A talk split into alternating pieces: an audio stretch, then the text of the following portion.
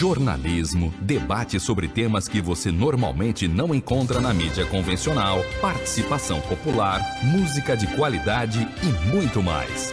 Web Rádio Censura Livre, a voz da classe trabalhadora.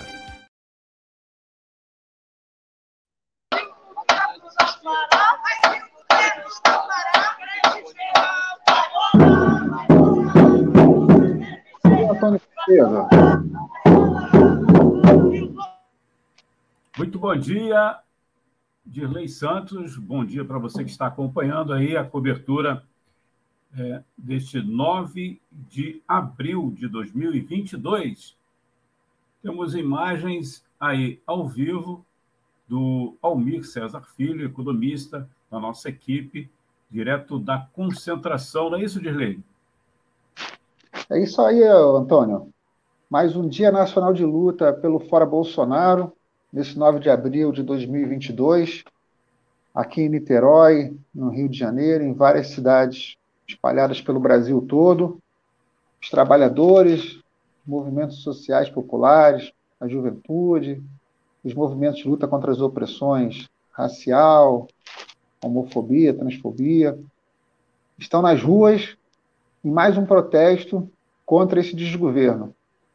É importante frisar que é o primeiro de uma série de manifestações que estão sendo retomadas no ano de 2022, porque os trabalhadores e a juventude é, não acreditam que só as eleições vão resolver a nossa situação.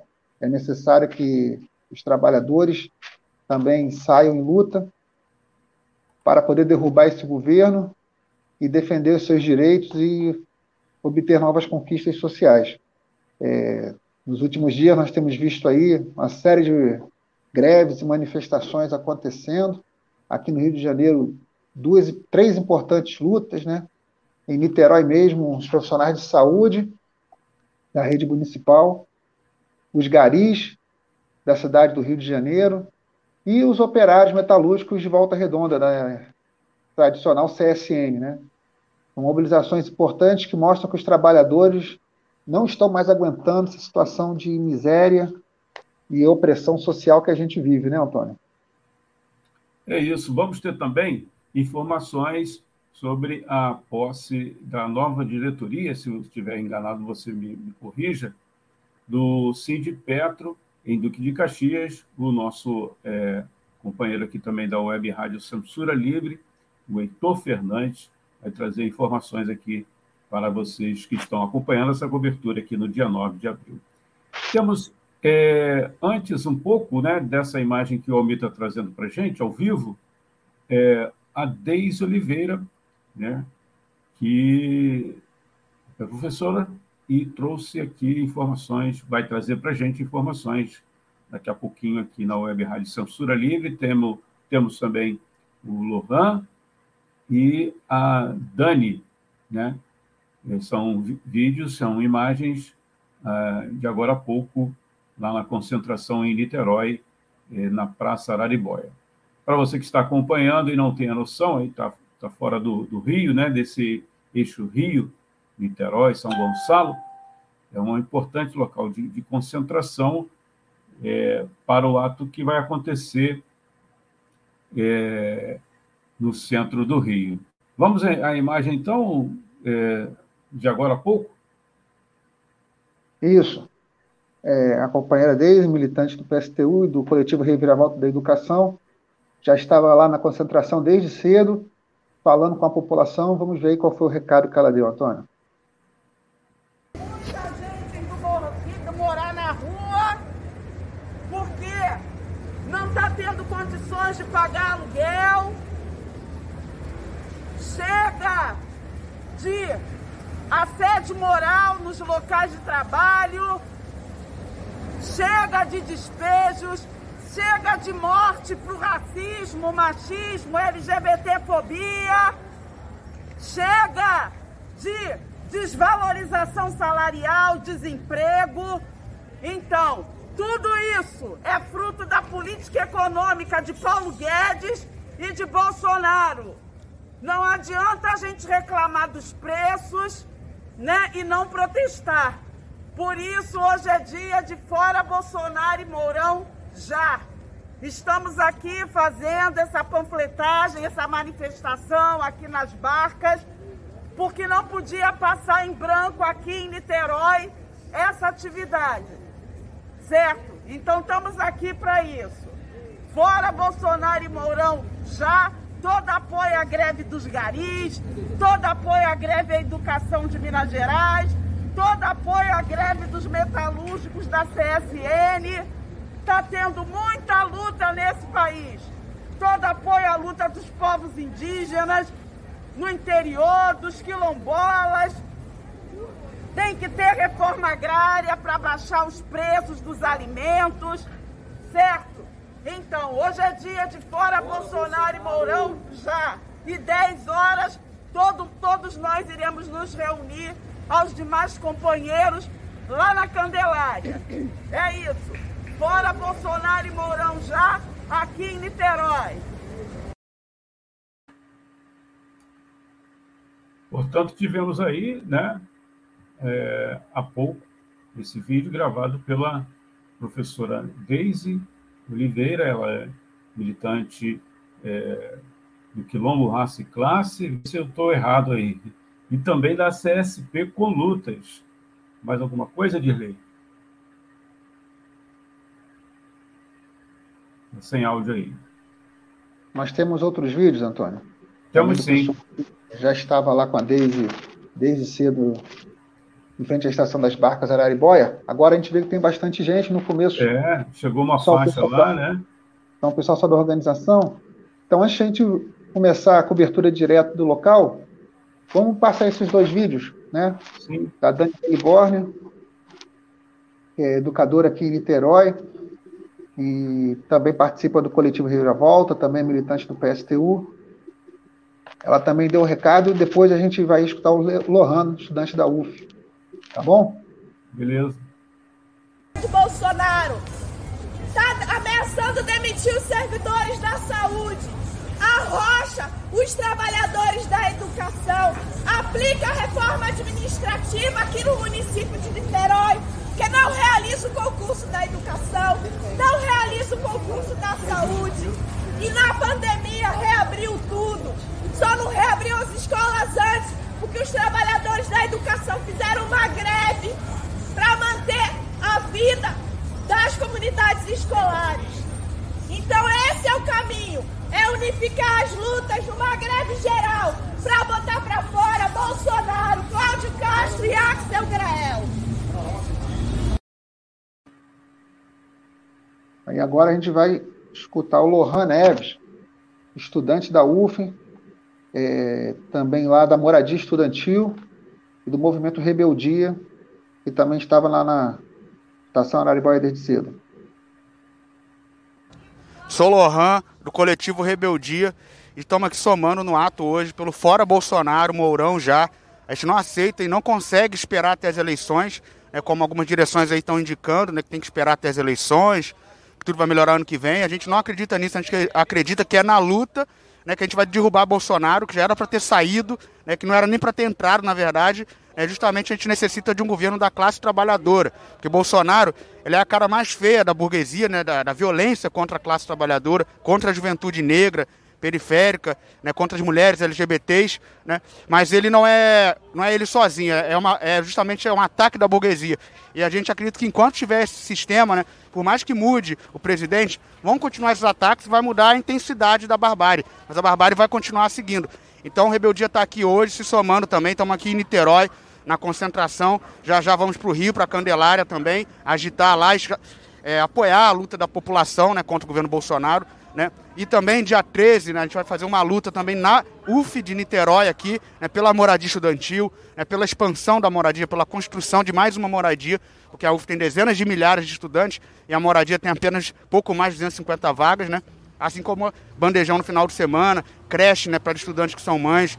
Né? E nesse tempo, enquanto a UF faz essa nova moradia, né, faça um reajuste no auxílio moradia, né, que atualmente o valor das repúblicas aí por conta da especulação imobiliária, né, que é justamente regida por esse capitalismo, pelo, pelo livre mercado, chamado livre mercado, né, faz os estudantes morarem em repúblicas que são latas de sardinha, né, e pagando muito caro, né. Então a gente está nessa luta aqui também na UF em Niterói, terça-feira vamos estar tá também no ato aqui apoiando os estudantes da UF, né, da moradia estudantil da UF de Niterói. Fora Bolsonaro e Mourão já.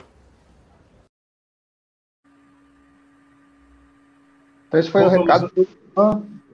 A gente já vê que antes, né, estava só o pessoal da organização começando a mobilizar, agora já tem bastante gente na concentração aí para poder pegar as barcas para o Rio. Lembrando que é isso, né? Depois dessa concentração em Niterói, o pessoal vai de barcas ao Rio de Janeiro se juntar ao ato que já está com concentração marcada para as 10 horas a Candelária. A bandeira já foi, né? A bandeira não, a faixa já foi. Alguém já, já levou a faixa. Já. Tinha uma faixa um pouco aqui. É. Você que está acompanhando aí pela é, Web Rádio Censura Livre, é, essa transmissão do ato desse dia 9 do, de abril de 2022. Deixe um, um contato aí, né? se você quiser participar. A gente tem aqui as nossas redes aí no, no, próprio, na própria transmissão, no Facebook, no canal da Web Rádio Censura Livre também no YouTube. Você também pode enviar né, é, manifestações em todo o país, se você estiver acompanhando de algum lugar, quiser deixar o seu recado, ou quiser mandar também, se estiver acompanhando, né, em alguma cidade aí, é, esse, esse, a, a questão do, dos atos, né? Você pode mandar pelo nosso WhatsApp e a gente divulga aqui também no dia de hoje. Para você que não está ainda familiarizado com a Web Rádio Censura Livre, a gente transmite aqui de São Gonçalo, na região metropolitana, nossa base, mas a gente tem é, né, uma cobertura nacional. A Web Rádio Censura Livre é uma emissora sem fins lucrativos que visa aí democratizar é, a comunicação, furar essa, esse bloqueio aí da mídia é, poderosa, né? Nós somos uma mídia alternativa. O, o nosso WhatsApp, daqui a pouco eu vou colocar aqui na tela, para você aqui que está acompanhando a nossa transmissão. O, daqui a pouco a gente vai trazer também informações é, ao vivo, né? Já temos aí as imagens do Almir César Filho, né? E direto aqui de Niterói, é aqui de Niterói porque é, é, é próximo, né, da nossa base aqui, é, próximo da nossa base. Daqui a pouco o Dirley estava de volta aqui, já temos a imagem da estação em si, né, para quem não conhece a estação, aí a Araribóia privatizada, infelizmente, aí as tarifas lá em cima. E por falar em tarifa, né, ontem a gente teve, daqui a pouco eu acho que até o Almir César Filho, que é economista, apresenta aqui o programa Economia Fácil, toda segunda-feira às oito, informações sobre é, os últimos números aí da inflação, não é isso? É, daqui a pouco ele vai trazer detalhes para a gente. O, vou, eu vou, coloquei aqui, vou colocar também para você o link, né?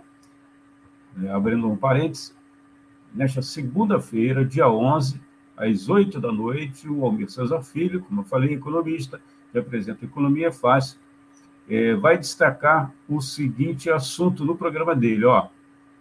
Peru com perdão. Peru convulsionado contra alta da inflação, né? A gente até acompanhou aí, você que acompanha também o futebol, né? O clube de recatas do Flamengo jogou lá é, no Peru uma, a partida contra o Esporte Cristal e até não, não houve torcida por causa é, do Levante lá, na a população na rua. E eu vou colocar aqui nos comentários esse, essa informação e o link em seguida, né, para você acompanhar. Segunda-feira, né, na segunda-feira, o, o Almir.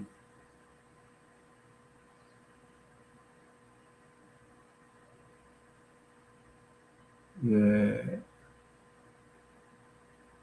eu aqui só daqui a pouquinho, então, coloco essa informação aqui para você.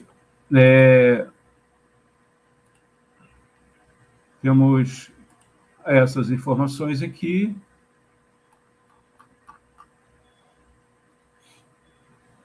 Ele está dando uma, uma corrida, o, o Dirley Santos está dando uma corrida no Twitter, né? Trazendo todas as informações para você. É, dessa movimentação em outras cidades, né? outras cidades e também é, estão aí na programação para essa atividade de hoje, que é cobertura, né? a nossa cobertura aqui, no dia de mobilização Bolsonaro Nunca Mais. Né? Vamos acompanhar aqui, estamos acompanhando já é, as primeiras horas aí,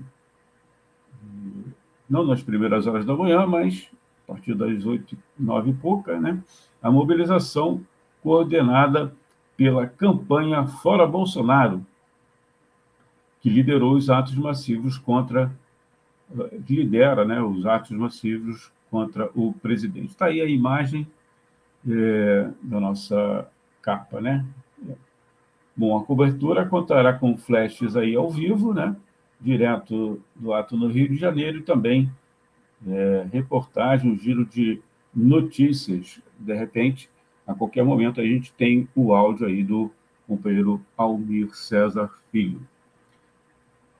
É 965553 8908. 9655 perdão, 96553-8908. Virley achou para mim aqui o telefone né, do WhatsApp. Muito obrigado, Virley. Para você mandar imagens, né, onde você estiver, aí dos atos, é, das manifestações de hoje. Né?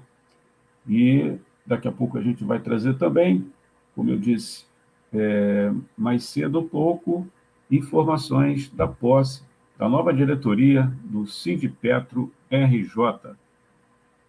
É, a participação aí pelo WhatsApp. Obrigado, Dirley. Você envia foto, vídeo ou áudio, né? A gente baixa aqui e reproduz durante a nossa transmissão. Dirley já está de volta. Dirley, você tem números aí, não sei se é, vou pegar você de, de, de calças curtas, se você tem números aí a, das outras informações da, da, da inflação, é, desde a época do, do governo de Fernando Henrique Cardoso, né? É, 1994, a informação que eu tenho de memória aqui, não tenho essa, essa notícia para divulgar, mas as informações que eu obtive que desde da, da, de 94, 1994, início do governo é, FHC, não tínhamos uma inflação tão alta. Daqui a pouco a gente vai desenvolver também esse assunto aqui para você. O, o Almir já está se encaminhando aí, você está vendo as imagens, né? Quem não está acompanhando, está acompanhando pelo nosso site, pelos aplicativos, o aplicativo parceiro, o Radiosnet e também o nosso aplicativo exclusivo.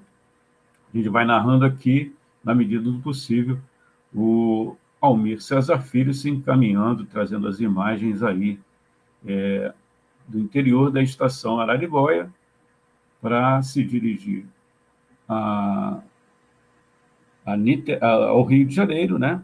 A concentração do ato de hoje aqui na cidade, no, no estado, é na Candelária, né? Na Candelária o, os últimos atos contra é, esse desgoverno.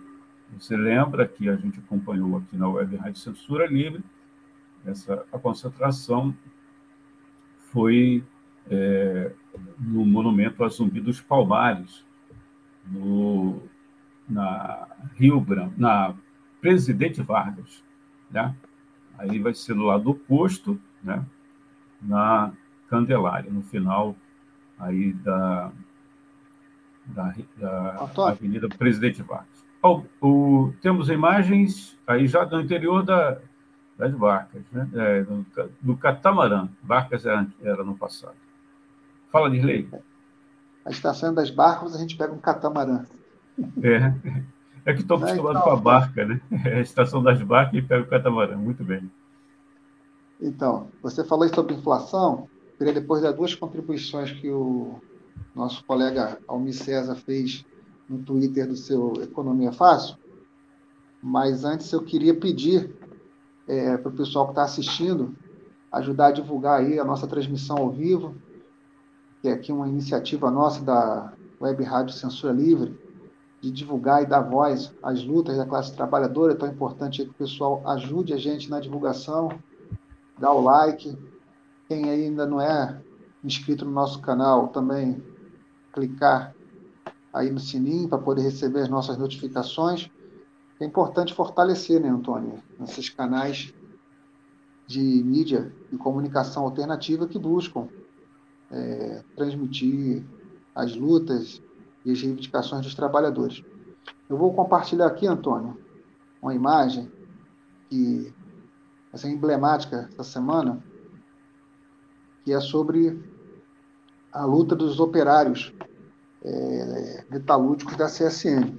A CSN, uma empresa antiga, fundada desde o final da Segunda Guerra Mundial, né, foi uma das principais empresas estatais nacionais né, do país, e que foi privatizada, e o movimento sindical sempre sofreu muita repressão, muita dificuldade de organização, inclusive com o sindicato, muitas vezes estando é, mais aliado aos patrões do que aos trabalhadores. E os trabalhadores é, da metalúrgica CSN, a partir de sua organização de base, organizaram a luta essa semana, né? É, contra a proposta salarial da empresa, que não atendia a reposição das perdas salariais e a manutenção dos direitos dos trabalhadores frente a essa situação é, nossa de crise econômica, né, de caristia, a inflação galopante, o preço dos alimentos, dos combustíveis disparando aí né, nos últimos meses e retirando, né, diminuindo cada vez mais as condições de vida, o poder aquisitivo dos trabalhadores. Então, o Almino Economia Fácil é, fez duas postagens essa semana no, no Twitter do programa. Eu vou ler aqui para refletir um pouco, né, dar um pouco os dados que você complementar os dados que estava levantando, Antônio. Primeiro, né, a inflação IPCA de 1,262% é a mais alta para o mês desde a implantação do Plano Real e a mensal mais elevada desde 2003. Então, confirma isso que você falou, né, Antônio? Desde o governo Fernando Henrique, vencendo os, os índices, né, os dados econômicos mais negativos. É, também. Foi até antes né, do governo Fernando Henrique, a implantação do Plano Real, né, antes do governo Fernando Henrique. Mas o Fernando Henrique era o ministro, né? É. É o ministro do Itamar, ministro da Fazenda do governo Itamar. É, continua. Maiores impactos vieram dos transportes e alimentos. Combustíveis tiveram alta de 6,70%. Em 12 meses, a taxa atingiu 11,30%, bem acima do esperado. Maior taxa de inflação para o mês em 28 anos. Né? E aí, convidando para assistir a Economia Fácil. Segunda-feira vai ao ar às 8 toda segunda-feira, às 8 horas da noite. E o nosso colega economista Almir César, junto com convidados, vem debatendo analisando a realidade econômica não só do Brasil, mas também do mundo, muito, com contribuições muito importantes. Então, eu queria só é, trazer essas duas contribuições aí do programa Economia Fácil com o Almir César para referendar, né, confirmar os dados que você já tinha levantado aí, inicialmente. Legal. Se a OB estiver na escuta e puder também complementar, né? E não sei se ele está na escuta, está trazendo imagens para a gente, imagens da travessia da Bahia de, Guanabara, né? Já imagens cinematográficas, né? Da Bahia. Legal ah, isso, né? Temos que concordar. É. Tá. Antônio, estou fazendo um tour aqui pelo Facebook, pelo Twitter, em busca de uhum. imagens e informações sobre atos em outros estados. Uhum. Legal. A gente também é, queria que você participasse aí, estiver acompanhando, né? além de curtir né? na página do Facebook, a nossa transmissão. Se estiver acompanhando pelo YouTube, né? dá o like e também, se possível, se inscreva né? no canal da Web Rádio Censura Livre acione o sininho para você re receber novas notificações aí de vídeos da Web Rádio Censura Livre. Segunda-feira tem programa. Eu não sei se a gente pode divulgar é, o Dirley essa coloquei aqui nos comentários, né? Aqui nos comentários o e nessa segunda-feira a gente vai ter uma edição ao vivo, né? Inédita, trazendo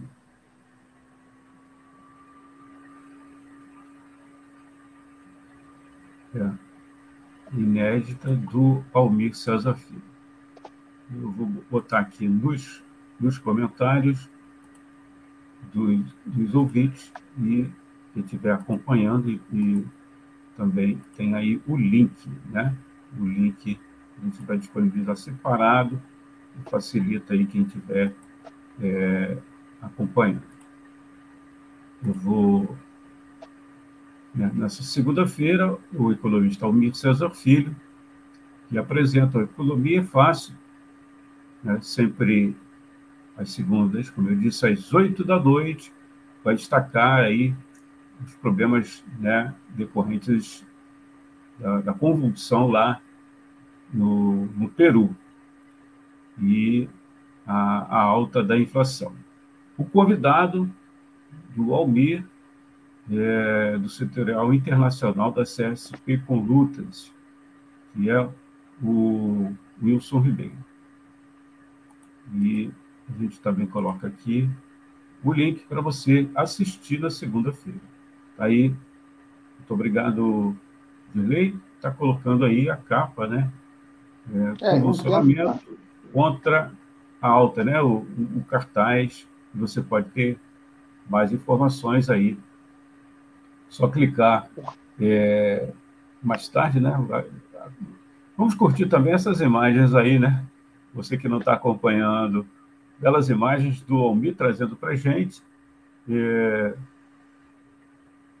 ainda não do ato, né? mas sim do, da travessia. Vemos ao fundo a ponte Rio-Niterói. Há muito tempo que eu não faço esse trajeto aí, um trajeto que dava uma relaxada, principalmente no retorno, né? No retorno. Às vezes à noite, né? Mas uma bela imagem da Bahia de Guanabara. Direi. É isso, Antônio. Tô, aqui até, até o momento não, o pessoal não está divulgando fotos e vídeos das concentrações, porque uhum. elas começam às 10 horas, né? Niterói, como vai participar do ato no Rio, o pessoal saiu mais cedo. Mas assim é. que a gente obtiver aí imagens, e se possível vídeos também das atividades que estão acontecendo, a gente vai colocar aqui. Né? É, acho importante, Antônio, a gente também lembrar aí, você acompanhou um pouco, que as questões não são só nacionais, né? Nós tivemos aí essa semana duas importantes é, mobilizações nas cidades do Rio de Janeiro e Niterói. O Rio de Janeiro foi a greve dos garis, é uma categoria que vem aí desde 2014 é, realizando greves, manifestações sempre importantes. É, e Niterói, a luta dos profissionais de saúde, né? É, demonstrando também que no âmbito municipal, essa situação de crise social e econômica vem se refletindo também, né? Não só, por um lado, com a piora do serviço, né, no atendimento à população, não garantia dos direitos, especialmente em dois direitos básicos aí, que é o acesso à saúde e a questão do saneamento básico, né, da limpeza urbana, mas também, por outro lado, ataca é, as condições de trabalho dos é, funcionários e servidores que atuam nesses ramos, né? Ou, ou, seja, não é só a precariedade nos serviços, nas instalações dos hospitais e clínicas, é, ou na, na é, qualidade da limpeza urbana, ou do saneamento, mas também que os trabalhadores desses serviços acabam sofrendo, né, com um arroxo salarial, com baixos salários, com péssimas condições de trabalho, até para poder serem obrigados a atender nessas péssimas condições, com assédio moral. Né? Então, nossa solidariedade aí, incentivo, e sempre que possível a Web Rádio está divulgando e cobrindo essas lutas. No última semana, nas últimas semanas aí, dos garis do Rio de Janeiro e dos profissionais de saúde de Niterói. Aí eu queria saber um pouco, você que acompanha um pouco, é, sua opinião aí sobre esses processos.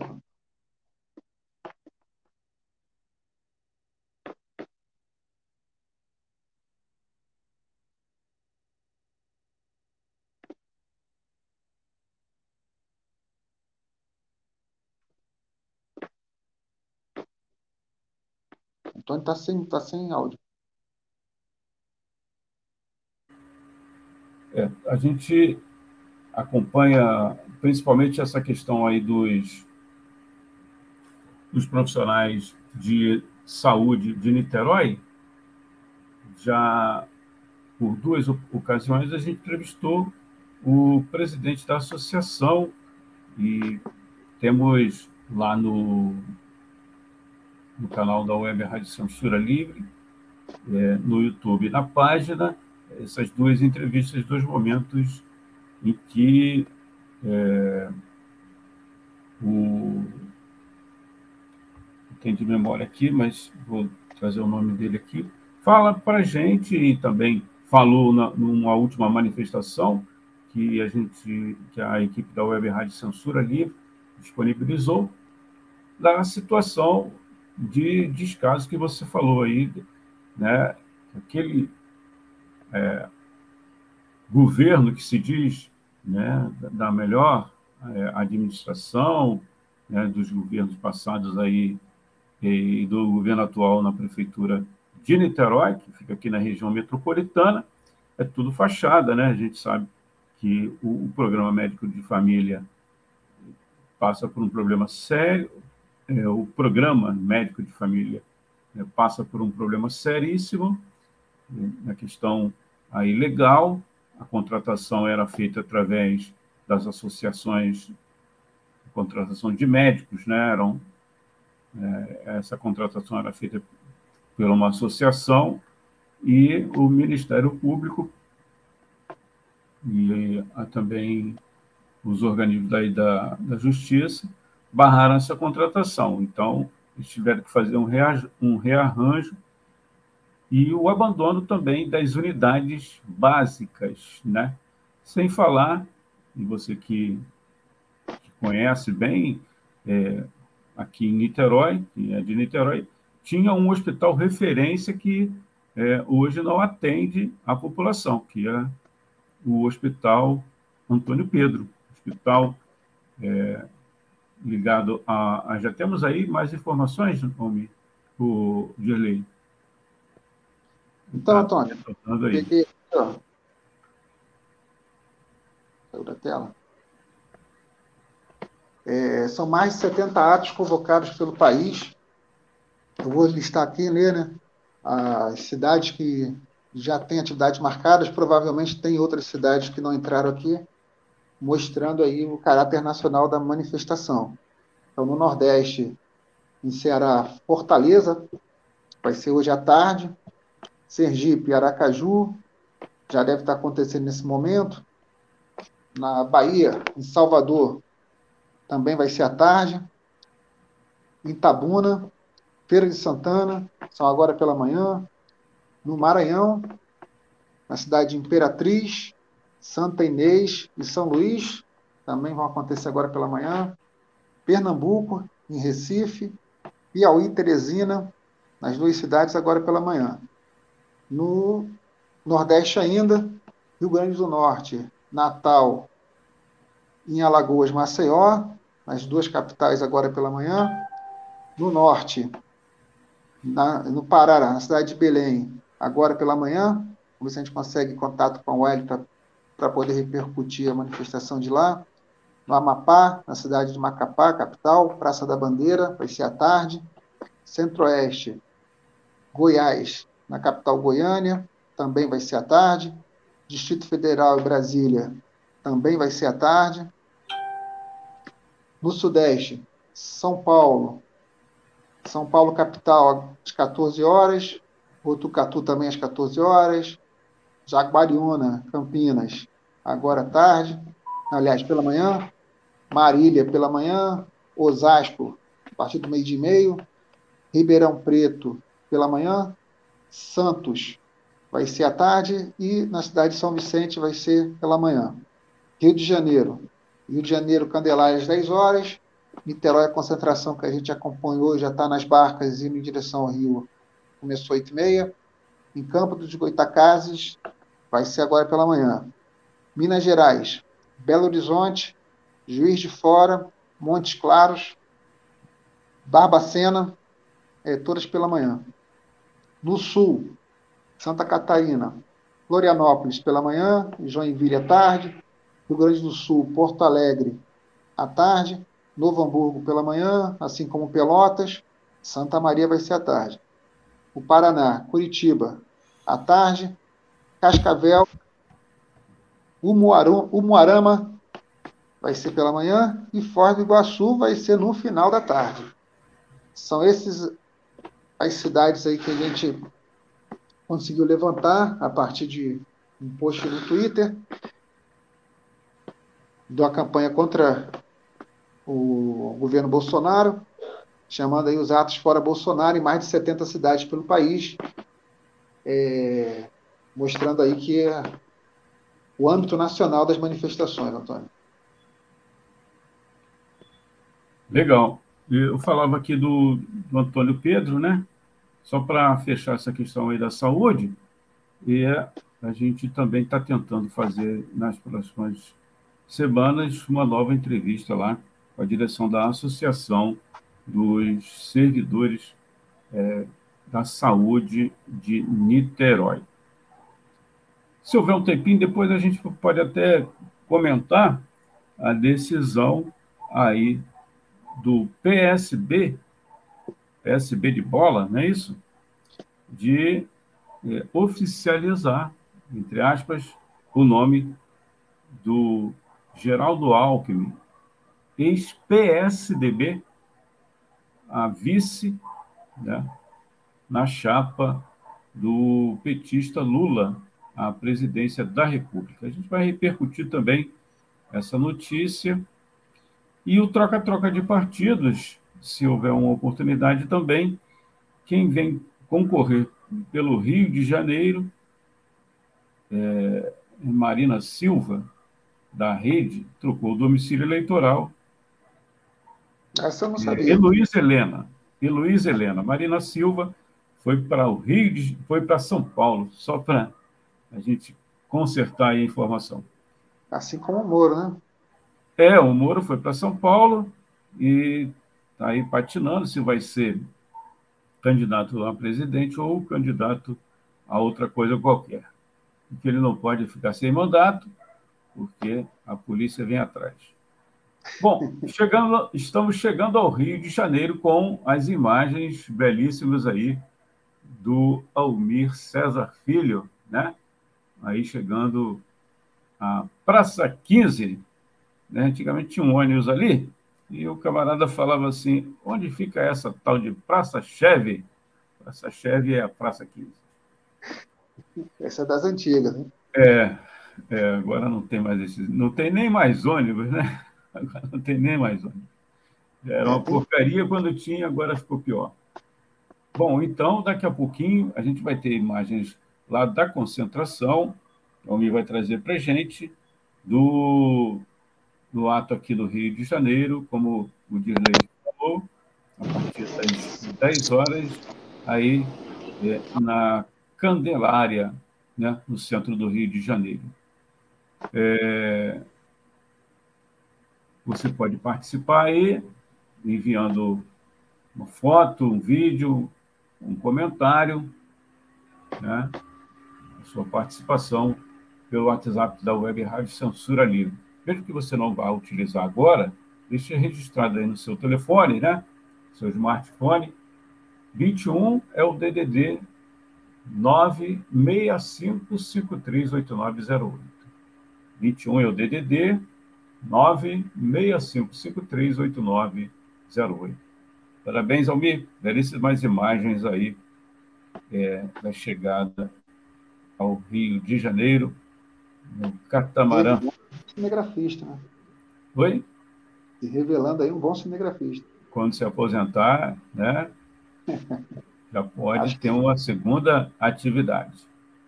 Acho que não precisa nem se aposentar para isso hoje em dia, Antônio. Segunda é atividade, verdade, vem, é verdade. a necessidade antes da é, aposentadoria. É.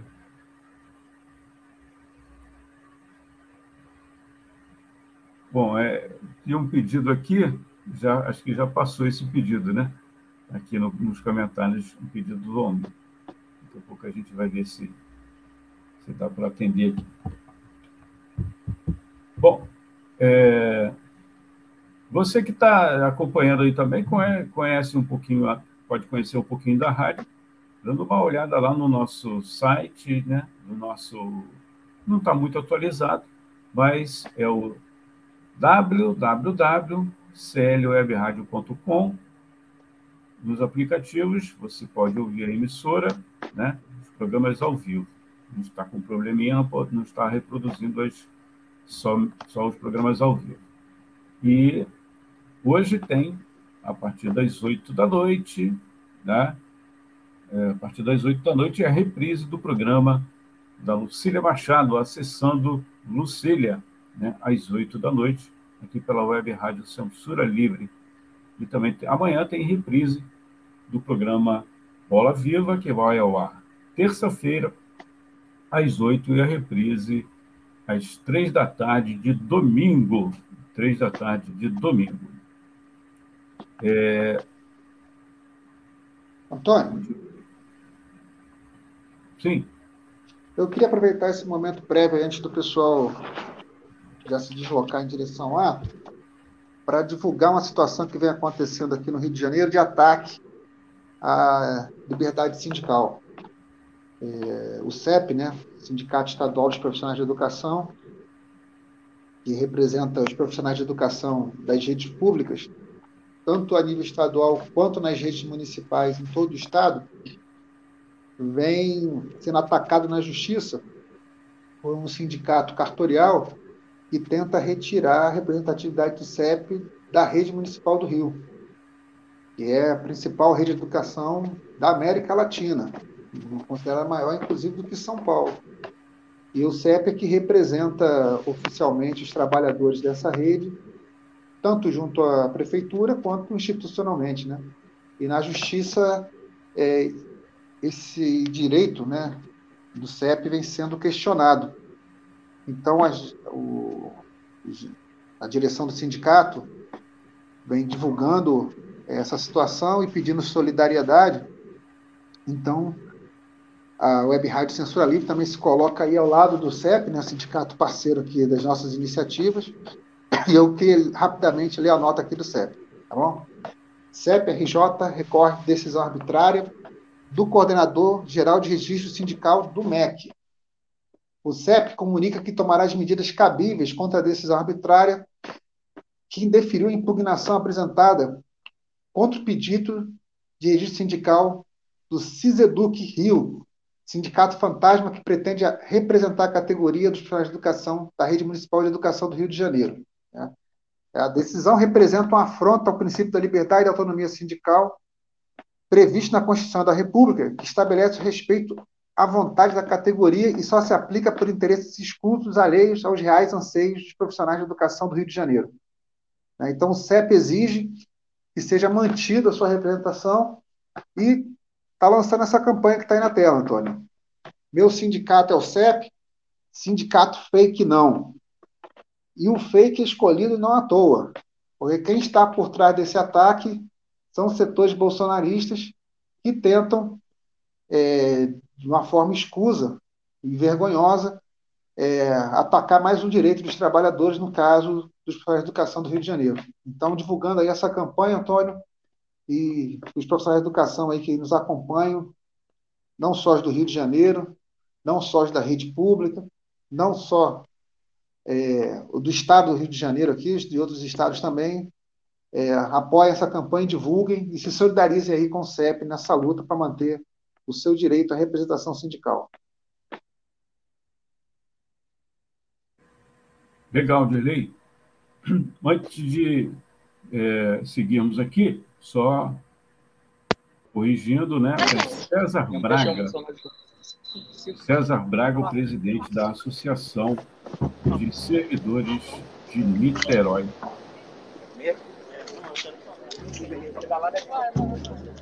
Já temos aí imagens do Rio de Janeiro, né? Você acompanhou conosco aqui na Web Rádio Censura Livre. Mesmo que você é, não tenha iniciado conosco, siga acompanhando. Mais tarde você pode é, ter acesso a essa gravação, né? E também no formato podcast você pode ter todas as informações. Mas sigam conosco. Atravessamos a Bahia, não é isso, Dirley? Com o Almir César Filho. Já estamos aí no Rio de Janeiro, em direção à concentração à Web Rádio Censura Livre, é, no Facebook, no YouTube, nos canais de transmissão da web, que é o site, e os aplicativos, imagens e áudio aí para você nesse dia 9 de abril de 2022. Gratitude. Almir, você ouve a gente?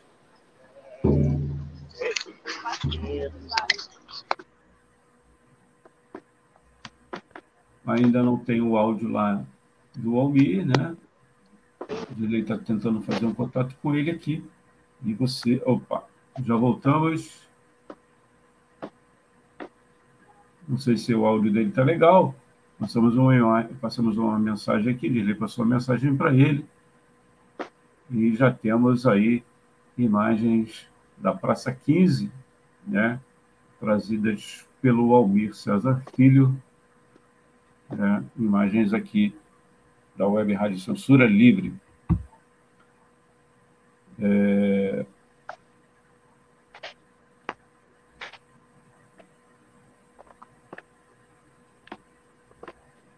Ele deve ter, está com algum probleminha e não está tendo o áudio ainda. Temos aqui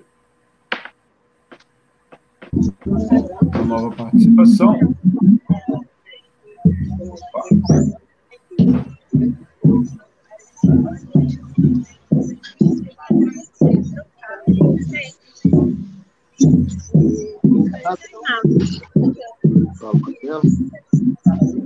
Alô, Dani? Certo.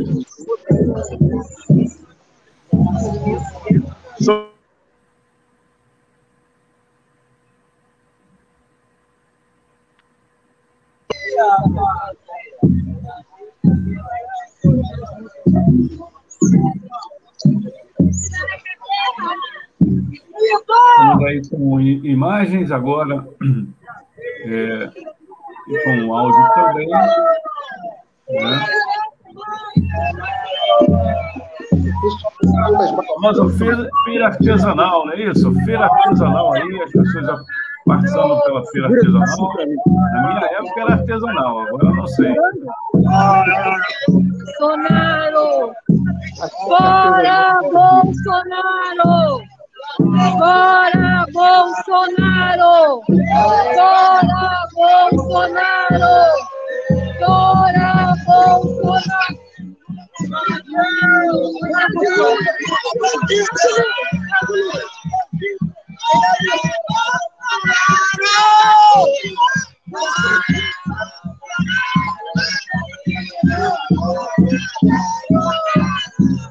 Para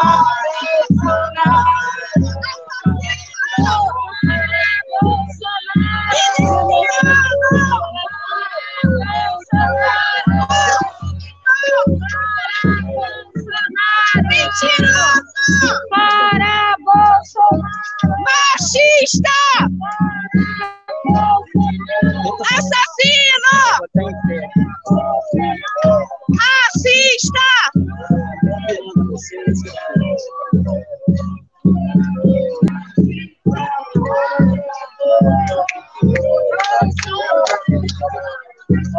Vai ter. Vai ter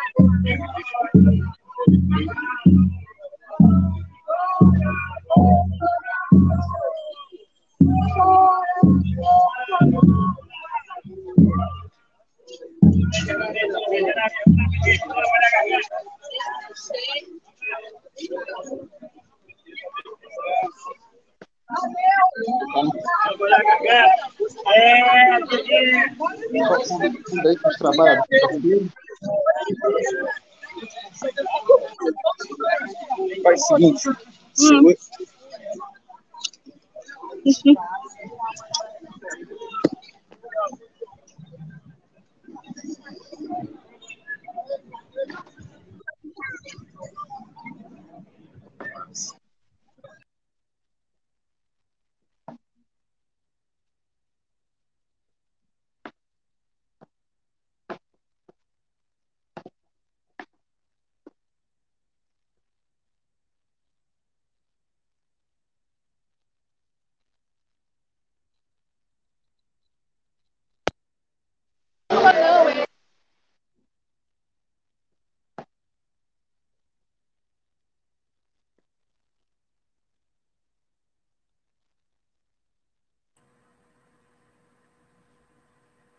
Você que está acompanhando aí a nossa transmissão é, pela Web Rádio Censura Livre, nos canais do Facebook, no YouTube, está vendo a imagem aí é, da Web Rádio Censura Livre, o homem César Filho, é, as pessoas se dirigindo até a Candelária, pelas ruas do centro, né?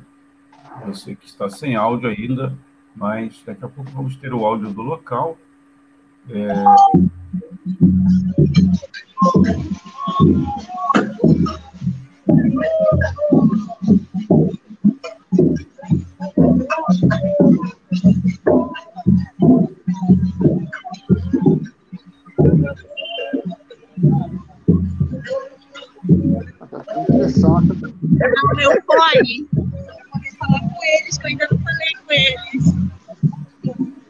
dia, Dani.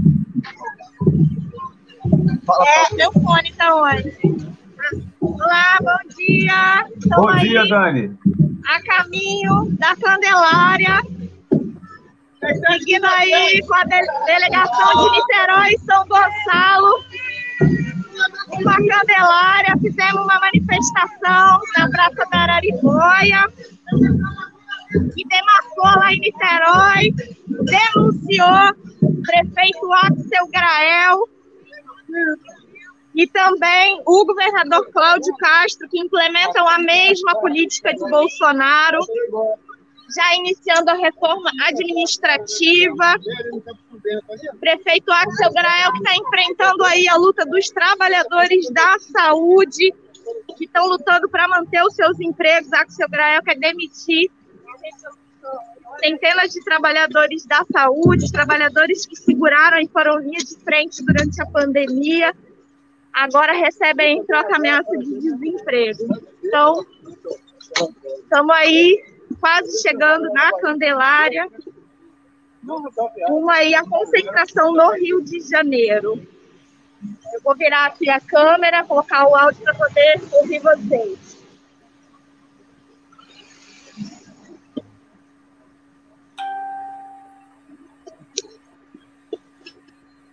Você já ouve a gente? Pode falar, Antônio. Dani, você já está escutando a gente? Já estou na escuta. Muito bom dia. bom dia. Agora eu, eu consigo ver o estúdio virtual, que estava com o celular virado, e ouvir vocês. Agradecer aí o Almir César Filho, dando toda a orientação aí, acompanhando. Grande Almir. Bom dia, Dirley. Agora, agora eu estou conseguindo enxergar quem está no estúdio. É.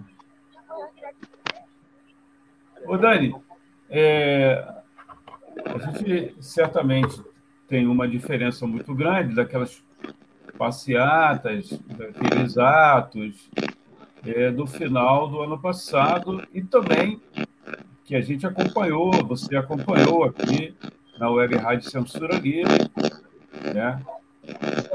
nos atos que a gente é, cobriu essas, esse 2022, né? nos meses aí de janeiro é, e início de fevereiro. Daqui a pouco eu trago aqui, a memória está fraca. Mas o que, que você está observando aí na organização? A gente sabe que é, tem um grupo grande, né, um, um setor da, da direção da, do movimento que está privilegiando é, novembro, né? Já vinha isso há muito tempo. Eu queria que você fizesse uma avaliação antes de, claro que na medida do possível aí você está é, caminhando, não, não tem assim, né? Tanto disponibilidade, mas está trazendo as imagens. Qual a avaliação que você faz aí da organização, da, da, da convocação desses setores para esse 9 de abril? Então, é, Antônio, Dirley, os ouvintes internautas aí da Web Rádio, é, o que a gente viu, né, desde a preparação desse ato de hoje, né, até né, agora, é que as grandes centrais marcaram essa mobilização, CUT, CTB, Força Sindical, não construíram na base. Da mesma forma, né, é, os setores aí do PSOL, né, na maioria da, das correntes do PSOL, do PT, do PCdoB, é, também não construíram. Né? Normalmente, a gente em Niterói é, organiza uma, uma atividade pela União dos Fóruns de Trabalhadores de Niterói, São Gonçalo, Itaboraí, né, da região, que organiza essa atividade de concentração. E dessa vez o que a gente viu é né, toda uma é, lentidão, né? O fórum não se reuniu. E aí, basicamente, aí é a, a, o PSTU, o coletivo Reviravolta na Educação, né? Que tomaram a iniciativa aí de tocar e garantir esse ato em Niterói. Né? Então, é, na educação, por exemplo, a direção do CEP Central não convocou né, é, essa manifestação. Né? O, o, primeiro card aí do CEP saiu é, do, da direção né, do, da Re Regional 4, que é uma das regionais do município do Rio, que tem um trabalho tocado né, pelos companheiros aí do Reviravolta, da CSP com Lutas, que foi quem deu o start dentro da educação né, para que esse setor importante, essa categoria importante que está em luta, é, pudesse se somar à construção desse dia. Então, Resumindo, o que estamos assistindo é a, as direções aí que estão no que a gente chama de frente ampla eleitoral, né? Estão cumprindo o papel de ser um entrave à unificação das lutas da classe trabalhadora para colocar para fora o governo Bolsonaro já, né, através da luta da construção de uma greve geral. E estão privilegiando aí, estão apostando na via institucional, né, na, na, nas eleições de outubro, novembro, né, e semeando ilusões de que é só votar direito que a vida melhora, isso é a maior mentira que tem, né? Então, é, esse é o quadro, por isso é, é muito importante a gente seguir na batalha para derrotar esse setor que está equivocado, está errado, né, e manter as lutas, porque a classe trabalhadora está indignada, porque está sofrendo com o desemprego, com a fome, é, e tem disposição de luta. A greve dos garis do Rio de Janeiro mostra isso. A greve dos trabalhadores da educação de Minas Gerais mostra isso. E as várias iniciativas de luta que os trabalhadores têm tido, apesar das suas direções sindicais. Então, é seguir firme na luta, seguir firme é, no enfrentamento à política de Bolsonaro e seus aliados, como Cláudio Castro, Axel Grell, Niterói, Nelson Ruas em São Gonçalo, Eduardo Paz, no Rio de Janeiro, e é, unificar as lutas numa greve geral para colocar para fora esses governos né, e construir uma alternativa da classe trabalhadora, uma sociedade em que os trabalhadores ditem as regras, né, uma sociedade socialista. Muito obrigado, Dani. Né? Você está acompanhando aí os primeiros momentos da concentração na Candelária é, desse ato do 9 de abril. O, não sei se o Almir está na escuta, Dani, ele pode também, é, como solicitou aqui o nosso amigo Dirley, é, acrescentar alguma coisa em relação a essa organização, se ele puder participar conosco, por gentileza. Almir está aqui de cameraman, vou passar uhum. para ele aí para dar a sua avaliação também, né, sobre esse processo de construção.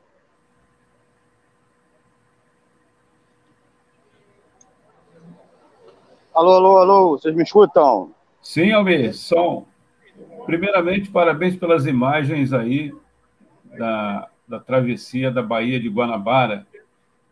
O, o destaque que a gente queria ver com você é, primeiramente, sobre essa avaliação aí da, do, do, da convocação desse 9 de abril e a posição da maioria né, da, das centrais aí. E também, é, acho que Dirley também deve. Opa! Ficamos sem a comunicação. Estamos aqui, eu e Dirley Santos. Aí, opa, já voltou, já voltou. É sempre complicado conseguir fazer a transmissão e falar. Oi! Opa! Fui eu. Já está de volta aqui.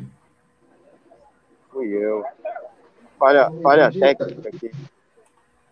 Você nos escuta? Eu estou escutando vocês. Bom dia. Tá.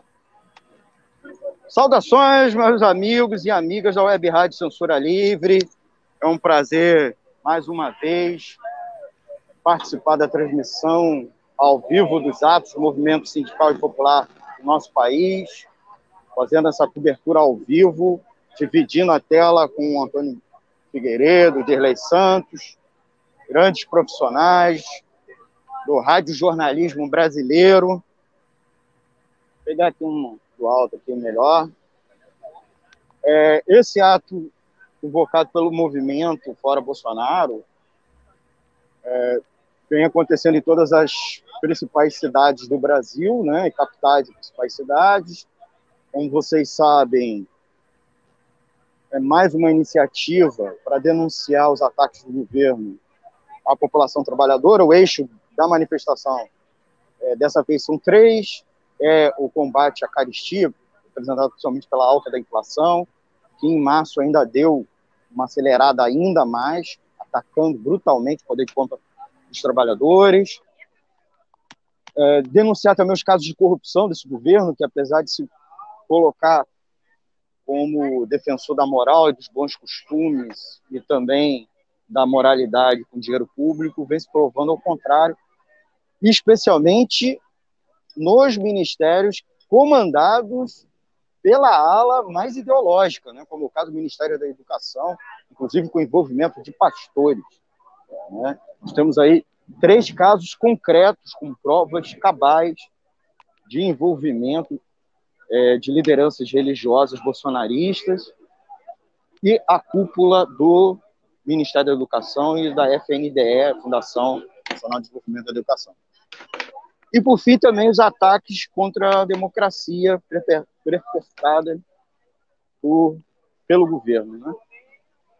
É, o ato do Rio de Janeiro ainda está na fase de concentração, então o número na tela ainda é menor, a gente não consegue fazer um enquadramento aqui que permite ver o tamanho, o tamanho é bem maior do que a tela pode sugerir. É, por isso eu estou tentando dar uma, um giro aqui para mostrar o maior número possível de pessoas, mas ainda é uma fase de concentração. Nós saímos da atividade de Niterói, que era muito mais um ato, é, um ato só para marcar presença e ser concentração mesmo, muito mais concentração do que ato. E o ato aqui ainda não começou, certo? Então, o ato da cidade do Rio de Janeiro, capital fluminense, ainda está na fase de concentração e a gente vai transmitir. Agora, o conjunto dos atos no Brasil não só são agora pela manhã, né? Vai ter atos à tarde em várias cidades. E a gente vai tentar fazer flash, não necessariamente na cobertura.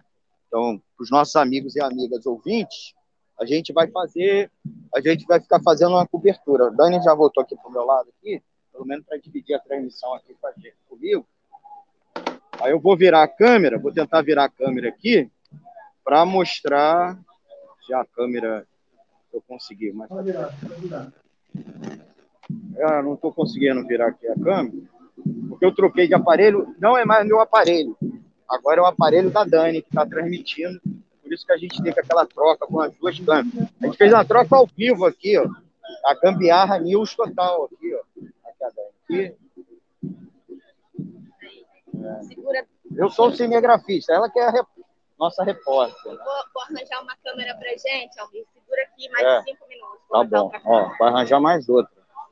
É isso aí. Por isso que a gente pede sempre colaboração financeira dos nossos ouvintes para ir desenvolvendo novas, mais equipamentos. Né?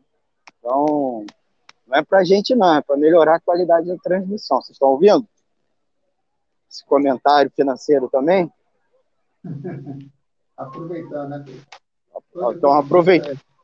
Então, aproveitando, a gente, a gente já pede aqui o, a colaboração financeira dos nossos amigos ouvintes para ir aperfeiçoando os equipamentos e a transmissão. É... O que é isso aqui? Tá. Almir? Pode falar, estou te ouvindo. Não, só que é, é, pedir para você fazer rapidamente uma descrição aí de como está o ato, estamos podendo estar um dia bonito aí no Rio de Janeiro. Ah, sim, nós estamos aqui na Candelária, olha. Depois de vários dias bem nublados aqui na capital fluminense, o sol abriu. Certo?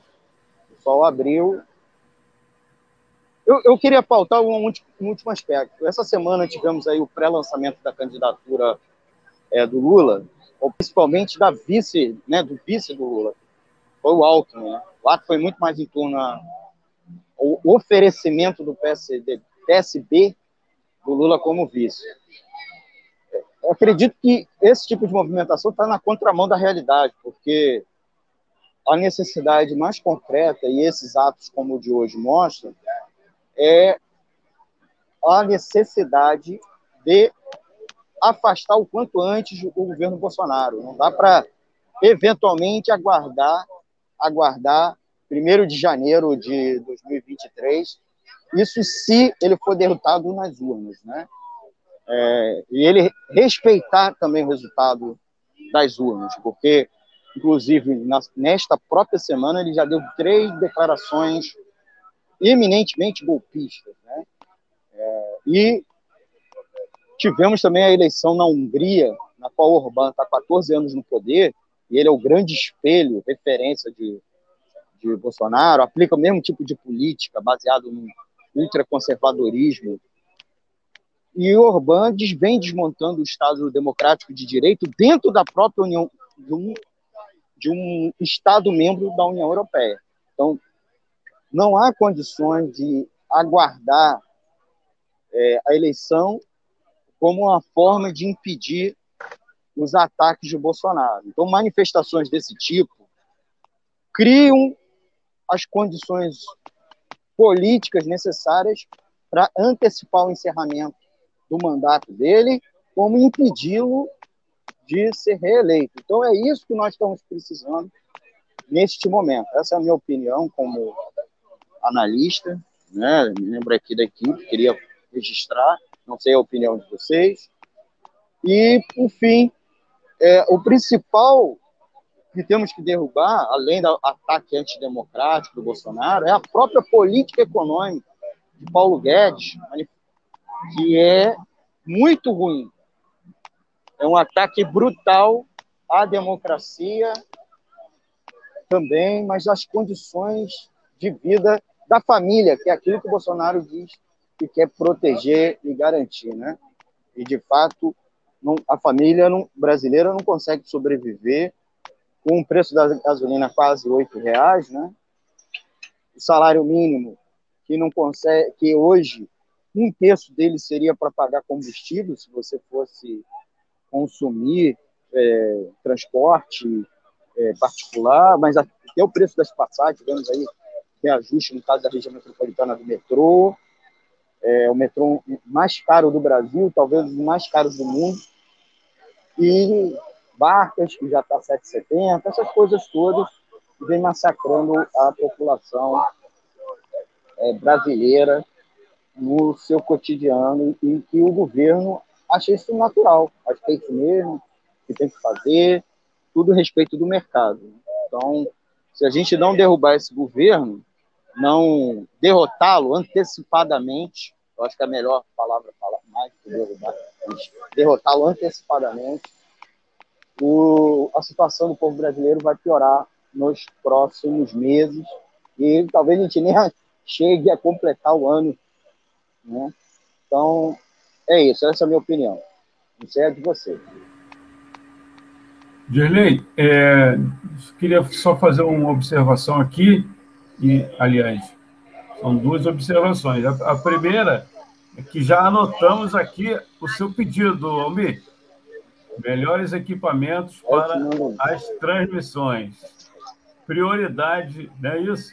Prioridade. Agora, amigo, eu queria que você falasse. É, o Dirley já trouxe aqui, que você postou lá no seu Twitter, né?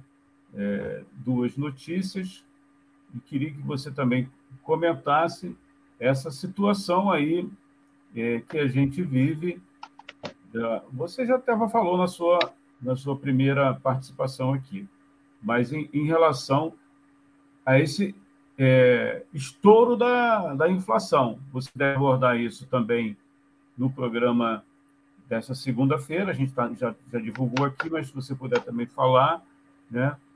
Programa Economia Fácil, às oito da noite, aqui pela Web Rádio Censura Livre, na produção e apresentação do Almir César Filho. Então, se você puder falar um pouquinho aí sobre essa questão, a inflação, que, como você citou lá na sua postagem no Twitter, né? E também é, essa questão aí, é, quer dizer, a outra questão, na verdade, que eu vou desenvolver depois, se você puder falar um pouquinho mais, né? Acrescentando no que o Dirley já colocou no início da nossa transmissão aqui sobre a inflação.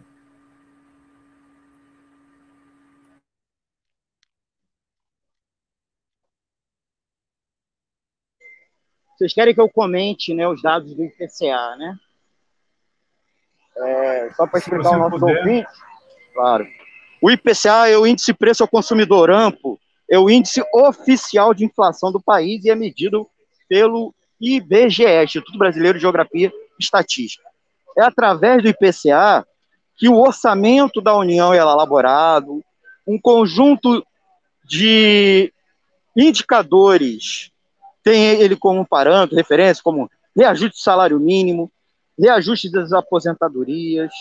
Então, o IPCA um indicador fundamental da economia. E ele é usado, inclusive, também como inflação para que o Banco Central, que é o banco dos bancos, né, um banco público, que empresta dinheiro para os outros bancos, que controla os bancos privados e bancos estatais, né, de economia mista, né, como Banco do Brasil e Caixa.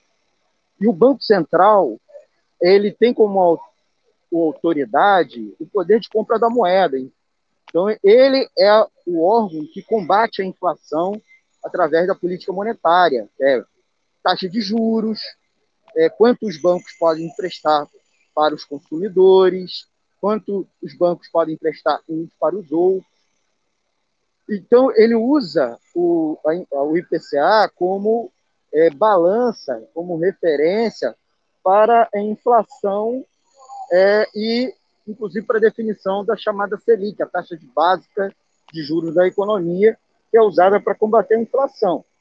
Então, quando o IPCA aumenta, o Banco Central ele tende a atuar aumentando a taxa de juros. E para que isso? Para desacelerar a atividade econômica do país, tá? E diminuindo a demanda, né, pressionando a demanda, com isso, supostamente, você diminuiria a pressão sobre os preços é, ao consumidor amplo. Essa é a intenção. Nos últimos meses, o governo, por meio do Banco Central, aumentou muito a Selic. A Selic saiu de 2% é, por cento na, no primeiro semestre de 2021 e nós já estamos na quase 12, 11,75%. Por quê? Houve uma disparada da inflação.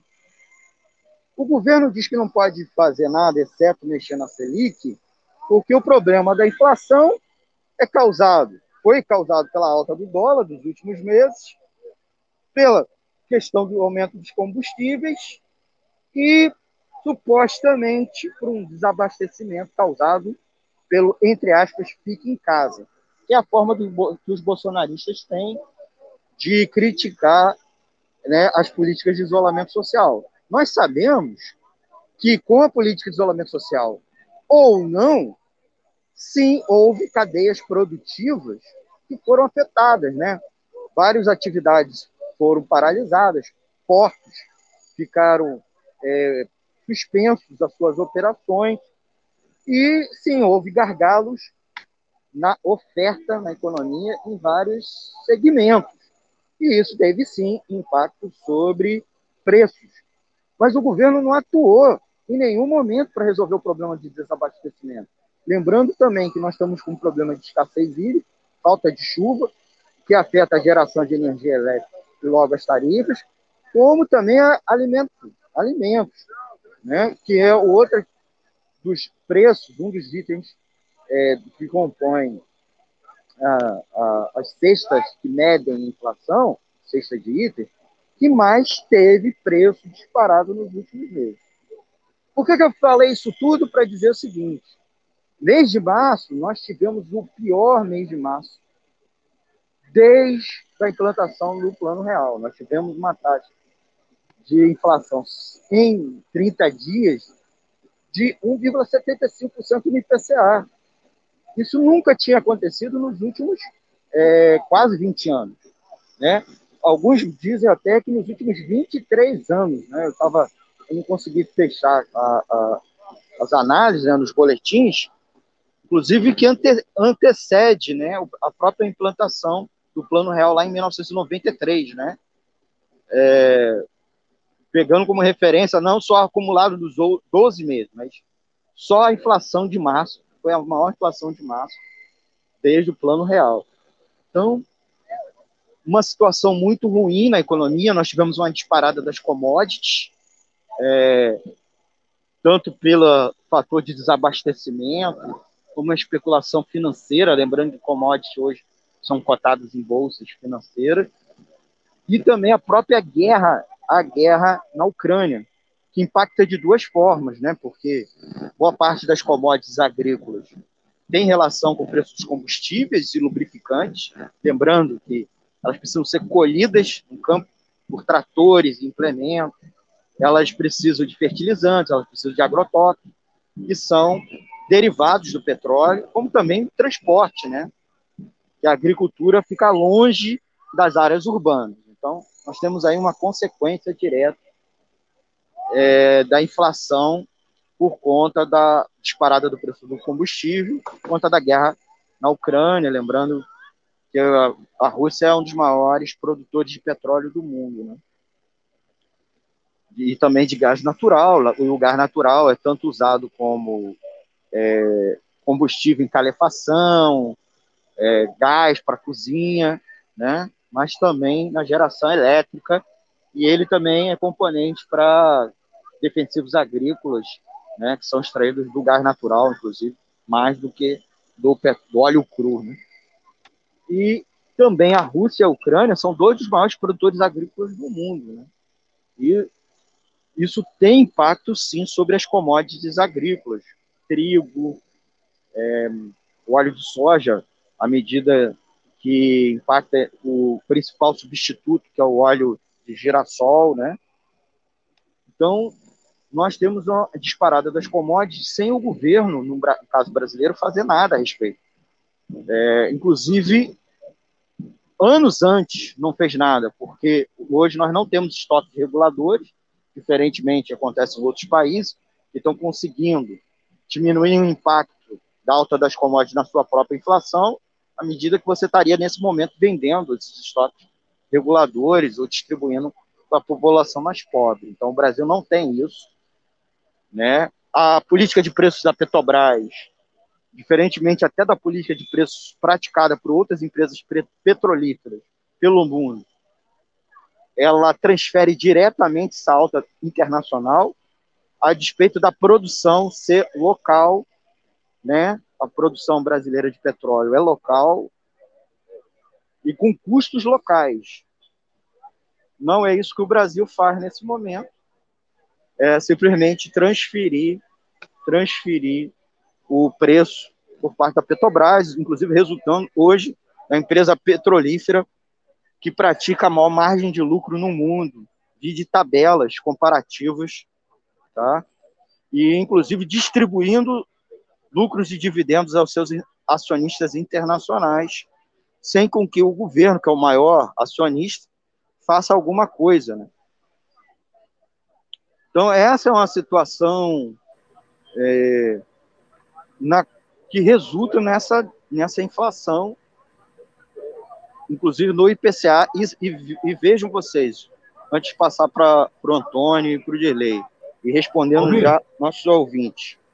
É, a inflação, um instantinho, Antônio, a inflação é, já tinha visto, já tinha visto, já, já tinha é, sinalizado que em março ia haver a disparada. E o governo não fez nada.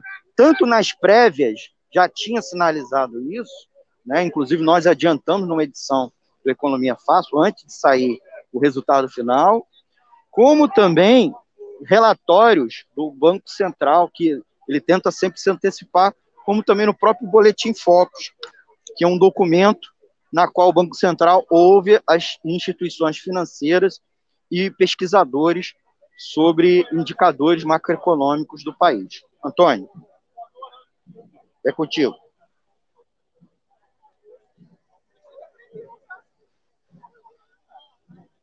Pode falar, Antônio. Seu microfone está desligado. Eu queria, obrigado, Albi. Eu, eu queria é antes de colocar uma outra questão, agradecer as pessoas sérias que estão acompanhando aqui esse, essa participação do economista Almir César Filho. Para quem não sabe, Almir é titular aqui do programa Economia é Fácil, não só na web Rádio Censura Livre, participava mais antes mesmo na outra emissora. Almir, Tem uma pergunta aqui do Carlos Eduardo Alencastro, a gente vai colocar na tela daqui a pouquinho, mas eu queria é, desenvolver um outro tema que tem a ver com é, instituições burguesas. A gente não acredita nessas instituições, mas um caso chamou atenção, dois casos nos chamaram a atenção.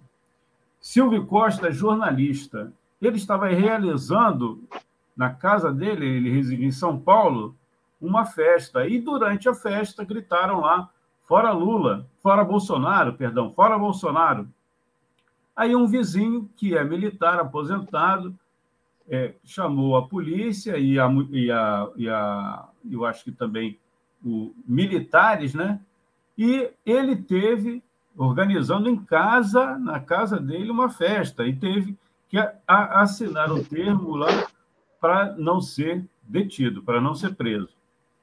O outro caso é envolvendo a Miriam Leitão, que, para quem não tem informação, aos 19 anos de idade, grávida, foi colocada junto com uma cobra, né, no, lá no, no local onde ela foi presa, torturada, e o filho do Bolsonaro defendendo a tortura claramente. Esses dois episódios nos fazem refletir: será que com a defesa da tortura e o fim da liberdade de expressão, esse é o fim da liberdade de expressão. O cara na casa dele, né, fazendo uma festa e alguém grita lá, fora Bolsonaro, e ele quase é preso. A gente fica pensando assim, já estamos sem liberdade e não há nenhuma ação né, da, da justiça, né, que por muito menos aí prende né, trabalhador negro, favelado e outras coisas que a gente tem informação. Queria que você desenvolvesse é, esse tema aí, se você puder, e também responder aqui a pergunta do Carlos Eduardo Alencastro sobre inflação. Ele quer ser ouvinte sempre lá na, no programa é, Economia Fácil. A pergunta é a seguinte: a inflação não vinha sendo a política do Guedes, inclusive nos preços da Petrobras?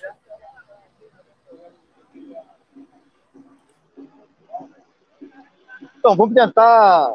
É, obrigado, Carlos Eduardo de Alencar, por participar com a gente. Ah, é curioso né, que as ações é, praticadas pelos governos ocidentais, entre aspas, ocidentais, é, contra a Rússia, justamente cause como consequência um prejuízo não só ao governo russo, mas também à população russa, mas à população mundial, especialmente a, a mais pobre, especialmente a eu gostaria de pedir para alguém da área da saúde. Tá tentar sair do perto do carro de som. Né? Ah, legal, legal. Por isso que eu estou andando aqui. É... A política, a política de sanções é uma, vai ser uma política inflacionária no mundo. Né? Tem gente que avalia que a política inflacionária é sempre uma política que beneficia os patrões. Né?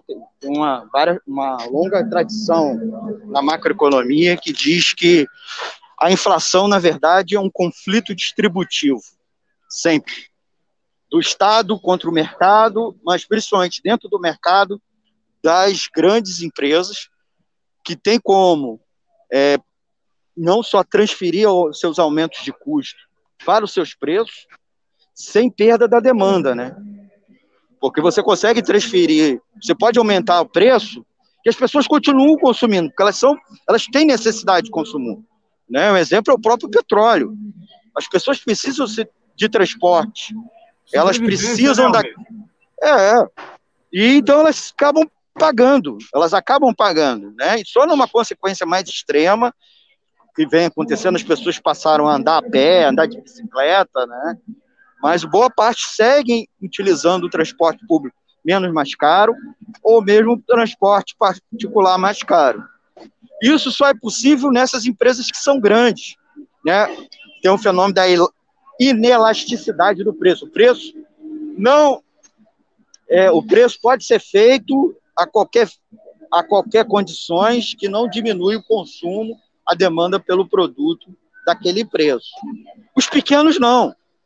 Então, a inflação sempre prejudica o trabalhador, mas e o trabalhador assalariado e o pequeno empreendedor, né? O microempreendedor, o dono da padaria, o trabalhador por conta própria, ou até mesmo o camelô, porque os custos dele vão aumentando e ele não consegue transferir esse preço para o preço totalmente, né? Então, a inflação nesse momento também é uma forma de ataque, é, especialmente porque você não consegue transferir para o salário, os trabalhadores exigem, não é todo que estão na rua, nós estamos vivendo nas últimas semanas protestos de vários setores, né? Greve de gari, greve nos trabalhadores rodoviários, paralisações do pessoal do transporte metro ferroviário, servidores públicos que têm salários congelados, enquanto aumenta aumenta o custo de vida, né? E a margem de lucro, principalmente dos grandes, é mantida. Então, esse é um dos grandes problemas. Então, quando os Estados Unidos, a União Europeia praticam as sanções, quando Paulo Guedes aceita a política de preços da Petrobras, e ele e os empresários amigos dele são acionistas da Petrobras, eles estão ganhando dinheiro muito às custas do trabalhador, seja o assalariado, seja o consumidor, seja o pequeno, o micro, pequeno e médio empreendedor né? Então, é um ataque, é uma política praticamente deliberada, porque ela, ela, inclusive, a política econômica poderia ser feita, e a única coisa que eles fazem é a taxa de juros, que protege aqueles donos de capital que investem investem em ativos financeiros. Eles saem protegidos com a taxa de juros, tá bom? Então é esse um dos problemas que nós temos nesse momento, respondendo o Carlos Eduardo Alencar. Antônio, eu queria passar para a Dani. A Dani está aqui com duas companheiras maravilhosas que nós fomos atrás delas para colher o depoimento. Eu vou passar para a Dani, enquanto isso. Pode ser? Com certeza. E aí eu vou me revezando com a nossa repórter. Falou? Obrigado aí. Daqui a pouco eu volto e respondo a segunda parte da pergunta que você me trouxe. Opa! Antônio. Na escuta. Na escuta. Eu estou aqui com duas convidadas, tá? E vou passar aqui primeiro a apresentar.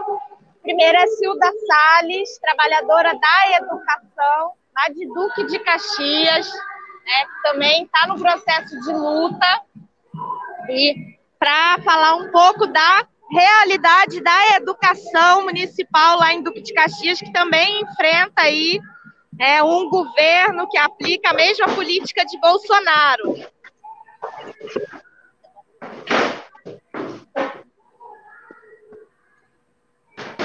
Oi, bom dia. Eu sou Cida Salles, sou professora do município de Duque de Caxias, professora da educação infantil. Nós hoje sofremos com os ataques que a educação passa em Duque de Caxias. Primeiro, o, o concurso público de Duque de Caxias já está fazendo. É, foi em 2015 o último concurso.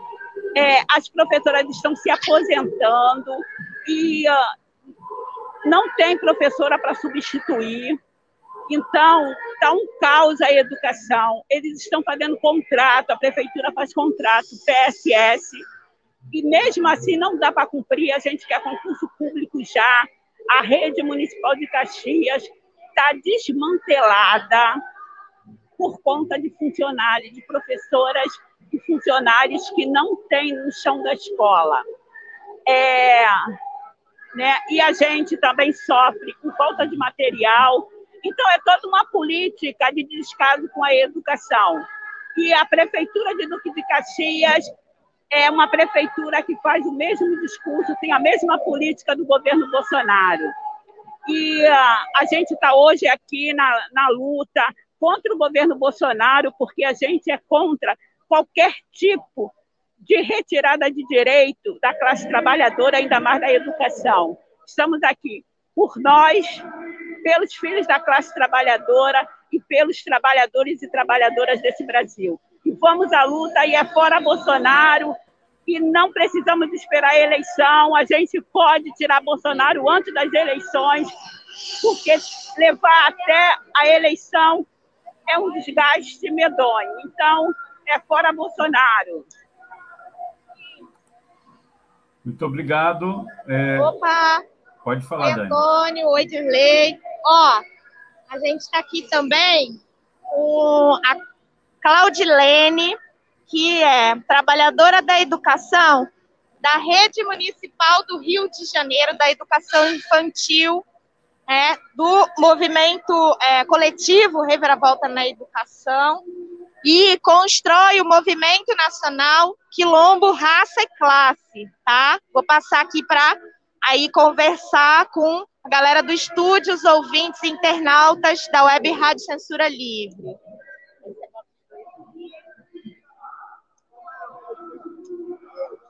Bom dia a todas e todos. Eu queria que você passasse o quadro da situação aí desse setor da educação infantil. Sim, é, como a Dani já me apresentou, meu nome é Claudiane Neves, sou profissional de educação da rede municipal, é, sou do quadro de funcionários de educação infantil, e nós estamos numa luta muito grande aí com esse governo Crivella, que para a gente, para a educação infantil, é inimigo da educação infantil, cada vez mais precarizada. Nós estamos vendo um avanço aí da, dos serviços de terceirizações, fechamentos de berçários. Mal, mal os bebês nascem, já são despejados, porque as mulheres trabalhadoras deixam de deixar seus filhos nas creches públicas, porque o aumento das creches é, conveniadas, né, com a questão da privatização, terceirização, dificulta que essas mulheres tenham é, acesso às creches, né, tenham condições de trabalhar, de deixar seus filhos, porque o, o, dinheiro público tem que ser investido em educação pública. E, para além disso, as nossas condições de trabalho estão cada vez piores. Né? Salas super lotadas, é, crianças é, com dificuldade de fazer uma refeição com dignidade, porque a gente sabe que as merendas, a merenda das unidades escolares cada vez mais reduzida, crianças que não têm nem o direito de repetir a merenda, porque é tudo contadinho, né? O prefeito é, reduziu a quantidade de merenda. Nós temos a, a, as questões da limpeza, que é importante que, a, que os, a unidades escolares estejam em condições de receber essas crianças. Estamos falando que essa limpeza seja garantida. Funcionários é, da educação cada vez mais ficando doentes. Na luta, aí, três anos, sem reajuste né? É, nós entendemos que é uma questão de que as nossas é, condições de vida, né, o aumento da gasolina, o aumento dos alimentos, alimento da, é, aumento da passagem, cada vez está precarizando as nossas condições de vida. Então, nós precisamos que, é, de imediato, que tenha uma recomposição salarial, que os professores tenham condições de trabalho, porque o que, que o Eduardo faz cada vez mais, junto com o secretário escolar, Renan Ferreirinha, é cada vez mais é fazer com que a educação sangra, sangra todos os dias, e nós precisamos nos organizar, estar nas ruas, cobrar o fora Bolsonaro, também fora Mourão, é, botar, é, desmascarar o Eduardo Paz, dizer que ele, é, ele está aí cada vez mais para querer desmontar a educação, é, juntar todos os trabalhadores, mulheres, negros, LGBTs, para poder a gente colocar todo esse governo que ataca os direitos dos trabalhadores para fora. E, de fato, organizar os trabalhadores e construir uma greve geral. Somente uma greve geral que nós vamos é, conseguir que nossos direitos não sejam retirados, né? É, que construímos uma sociedade socialista de fato. Então, a gente sabe que essa luta é de todos, temos que levar como exemplo a luta dos garis. Né? Os garis deram exemplo de luta, estava junto com a educação, fizemos um ato lindo na prefeitura no dia 6 de março. A educação do município do Rio de Janeiro fez uma greve de 24 horas, junto com as outras categorias, saúde, a garizada na rua, as assistentes sociais, a educação infantil como, como toda a educação, para dar resposta do governo de Eduardo Paz, que não vão calar. Nós estaremos na rua, nós vamos estar mobilizados e partir para cima desses governos. E não acreditar que as eleições, de fato, vai mudar a nossa vida. Né? Assim, a luta e a mobilização dos trabalhadores. Muito obrigado pela sua participação. Eu queria só que você fizesse uma pequena avaliação é, desse movimento dos garis da cidade do Rio de Janeiro, né, da Conlurb. De uma certa forma, não foi o que eles a greve foi encerrada, né? Mas de uma certa forma não foi o que eles pretendiam, mas mostrou muita disposição, força, né? E pode ser um exemplo para outras categorias, não é isso? Com certeza, eu acho que a gente, o que a gente pode ver é que só a luta é para a gente fazer revolução mesmo, mostrar que a gente não está calada, existe uma indignação muito grande dos trabalhadores de uma forma geral, e é partir para cima mesmo. Hoje conquistou é, a, o aumento, né, a questão do ticket de alimentação e outras questões aí das pautas dos garis, mas é importante que a luta continue. Né? Nós temos que avançar, unificar as lutas e, como eu falei, somente uma greve geral de todos os trabalhadores. Nós sabemos que em outros estados está pipocando greves, e é assim mesmo, em Minas e outros serviços públicos, e que a tendência dos governos de forma geral, Bolsonaro, Mourão, Guedes, é acabar com os serviços públicos, nos preparar para a reforma administrativa que está em, em jogo aí, porque é isso. Quem atende, quem precisa dos serviços básicos é a população mais pobre, negra, é aquela mulher que vive na periferia, que precisa de saúde, educação, moradia, serviços de transportes públicos de qualidade, porque que a gente, se a gente não tiver é, a unificação das lutas, os governos estão aí para colocar é, o que eles querem, aumentar seus privilégios, e nós temos que mostrar que a classe trabalhadora tem pouco, tem disposição de luta, e é isso aí que a gente tem que unificar. E hoje nós estamos na rua pelo Fora Bolsonaro, Morão Guedes, e não acreditar que o, com com outros governos como Lula, que nós já tivemos experiência com Lula, vai resolver os problemas da classe trabalhadora. Só os trabalhadores unificados é que a gente vai construir, de fato, uma revolução e conquistar todos os nossos direitos. Muito obrigado aí pela sua participação. Transmita aí é, força a toda, todos esses, do, todas as pessoas do coletivo de vocês. Obrigada. Antônio? O, Opa. Eu sei, Dirley, que você está quase encerrando a sua participação, você tem um compromisso, mas é, queria deixar aqui uma, uma informação, a Dani também deve ter conhecido, é, o companheiro petroleiro que é, veio a falecer. Eu tive uma, uma, uma conversa com ele, mas isso aí é uma outra história que a gente vai é, desenvolver mais tarde. Dani, você quer Quer colocar mais alguém? Quer falar? É, tem mais participações aí? A gente está aqui então, com uma, um, um, uma possibilidade aí de Dirley sair agora, não é isso? Dirley? Daqui a pouco, a meia hora. Daqui a pouquinho, é. é tem participações Eu tenho, aqui? tenho, tem, não está na agulha, mas daqui a pouquinho tem mais uma participação. É, uhum. Aí, se você quiser seguir aí para fazer o um encerramento aí, né, da participação é, do Dirley, eu já preparo a próxima participação nesse meio tempo, ok? Tá ok. A gente continua com as imagens daí. Daqui a pouco o Almir também vai voltar. É... Dirley. Dois vídeos, tchau. Então, Antônio, é só para dar duas notícias aqui? Olha Samanta. Oi, de volta aqui, eu aqui. Concentração em Caxias do Sul. Tem cerca de 20 minutos para poder a filmagem.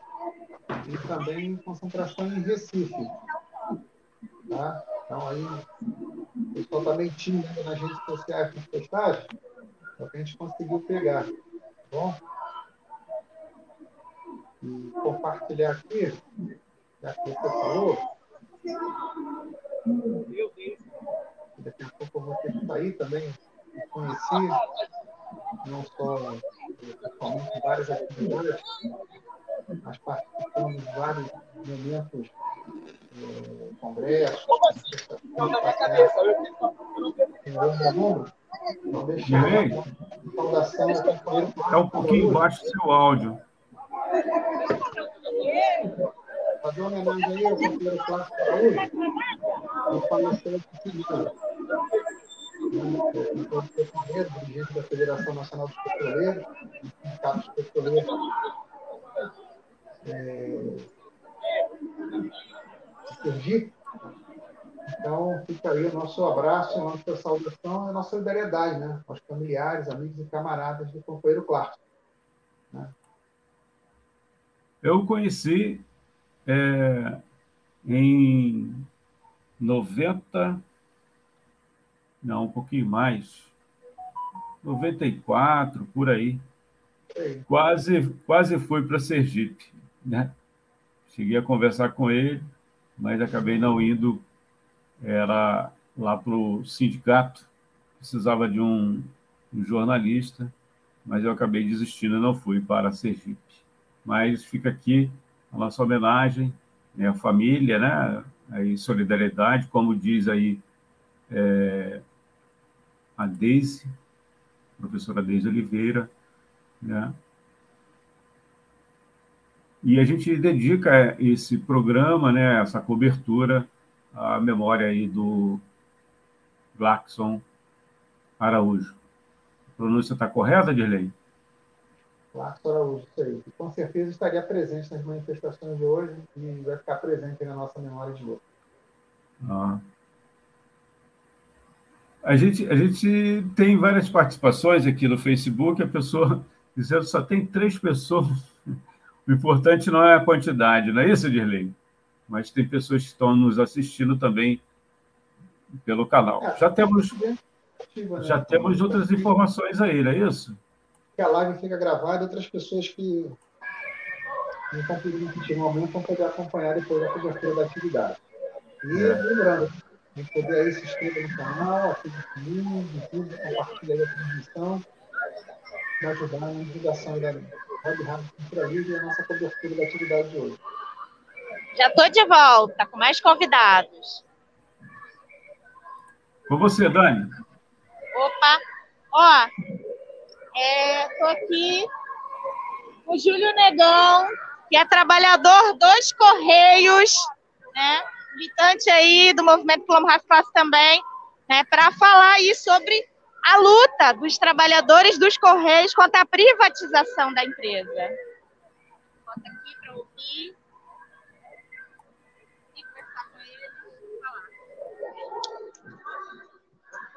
Pode falar? Oi, é, bom dia para todos e todas aqui. Meu nome é Júlio Negão. Bom dia, tudo bem? Então, é... Tranquilo. Pode, pode falar? Sim. Ah, eu, eu também estou aqui no ato aqui, né? É, fora Bolsonaro e Moral, né? Da, tô com, com, todas as classes trabalhadoras aí e também da luta da, da minha categoria dos Correios, né? Que está sofrendo muitos ataques brutais, né? E, e, a gente, infelizmente, nesses últimos três anos, perdemos vários direitos, né? E, tá.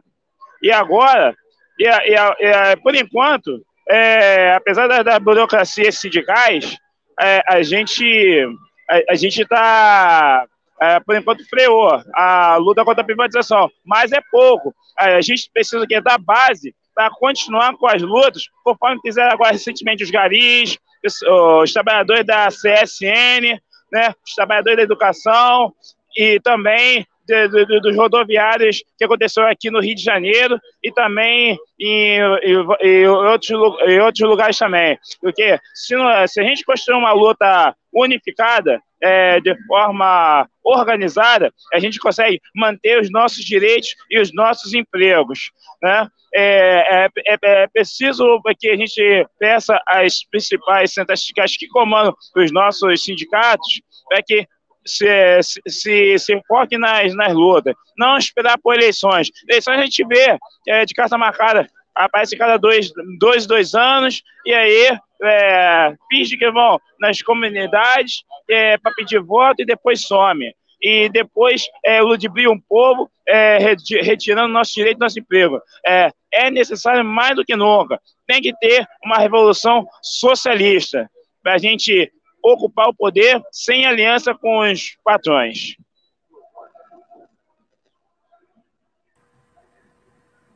Muito obrigado, Júlio. Nada. Tamo junto, hein? Fora Bolsonaro e moral. Isso aí.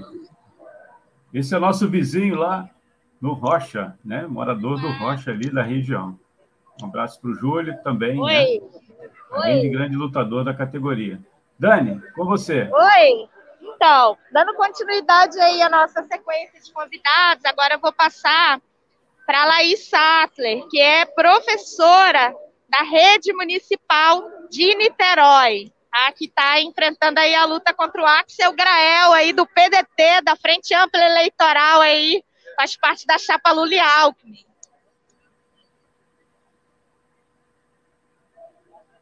Oi. Bom dia, professora. Bom dia. Como é que está a situação lá é, em Niterói? Quer dizer, a gente sabe que essas pressões desses governos, é, vamos dizer assim, de que não, não tem nenhuma relação com a classe trabalhadora, né? só utilizam uma, uma fachada, né? o PDT é, não é diferente na cidade de, de Niterói. Queria que você abordasse aí, falasse um pouquinho sobre a situação lá da rede. Uhum. Então, em Niterói, a gente não está fora do que é o marco geral né, da situação da classe trabalhadora. Os trabalhadores estão com salários arrochados. Né, na educação, a gente está enfrentando aí uma escassez enorme de professores, de, de trabalhadores. Né? O último concurso foi há seis anos. No ano passado, a gente sofreu uma reforma da Previdência que aumentou a taxação para todos os servidores, né, um reajuste salarial que não compensou sequer né, o aumento da taxação é, da reforma da Previdência do Axel Grael. E hoje a gente está em luta exigindo né, imediatamente concurso público para que a gente tenha professores de apoio educacional especializados para garantir a educação inclusiva. Isso precisa se somar né, ao que é a pauta salarial hoje. Nosso salário está 28,9% defasado em relação ao piso nacional da educação. Né? Então, a gente precisa unificar né, a luta pelo salário, Hoje o Axel Grael está preparando uma nova reforma da Previdência, que prevê uma previdência privada, né, atrelada ao sistema financeiro, para sobretaxar ainda mais os servidores municipais. Né? A galera da saúde de Niterói também tem enfrentado aí um projeto de precarização, de privatização da saúde pública, né, que é levado a cabo por esse governo. E acho que Niterói é um exemplo né, bastante categórico que mostra como é que a frente ampla atua diante dos trabalhadores, que é retirando direito, é arrochando salário, né? que aplica a política de ajuste fiscal. E é por isso que nós, da CST, do combate, né, a gente está na luta, batalhando hoje, para que se unifiquem. O dia de hoje, né, dia de fora Bolsonaro precisa estar colado às lutas estão acontecendo. A luta da educação está em greve em vários estados e vários municípios, né? A gente precisa de uma grande coordenação, né? As centrais sindicais, a CNTE, a CUT, a CTB, tem que organizar as lutas que estão acontecendo aqui no estado do Rio de Janeiro. A gente está vivendo dois importantes processos, né? A greve dos garis e a Conlurb, que terminou ontem, e a greve da CSN dos rodoviários em Volta Redonda é junto com os trabalhadores que estão em luta que a gente vai achar saídas, né? E não é, em costuras eleitorais, em grandes balcões de negócio que ripam as nossas, as nossas lutas, ripam as nossas pautas, né? A gente precisa construir nas lutas uma direção, uma saída que aponte para o fora Bolsonaro, que aponte para o reajuste salarial digno, né? A gente está na terceira maior inflação do mundo. Então, eu penso um pouco que é por aí estamos sendo atacados pela Prefeitura da Frente Ampla, precisamos unificar as lutas que estão em curso em uma grande mobilização pelo Fora Bolsonaro e por condições dignas para a classe trabalhadora, né? Salário, emprego, emprego com direitos contra as políticas privatistas. Respondi? Muito obrigado. Eu só queria, Laís, que você falasse da posição do CEP. A gente sabe que teve eleições, é, é, houve eleições aí recentemente para o CEP Central e núcleo aí também de Niterói. Qual a posição do CEP em relação a esse arroxo aí que você citou no município de Niterói? Tem.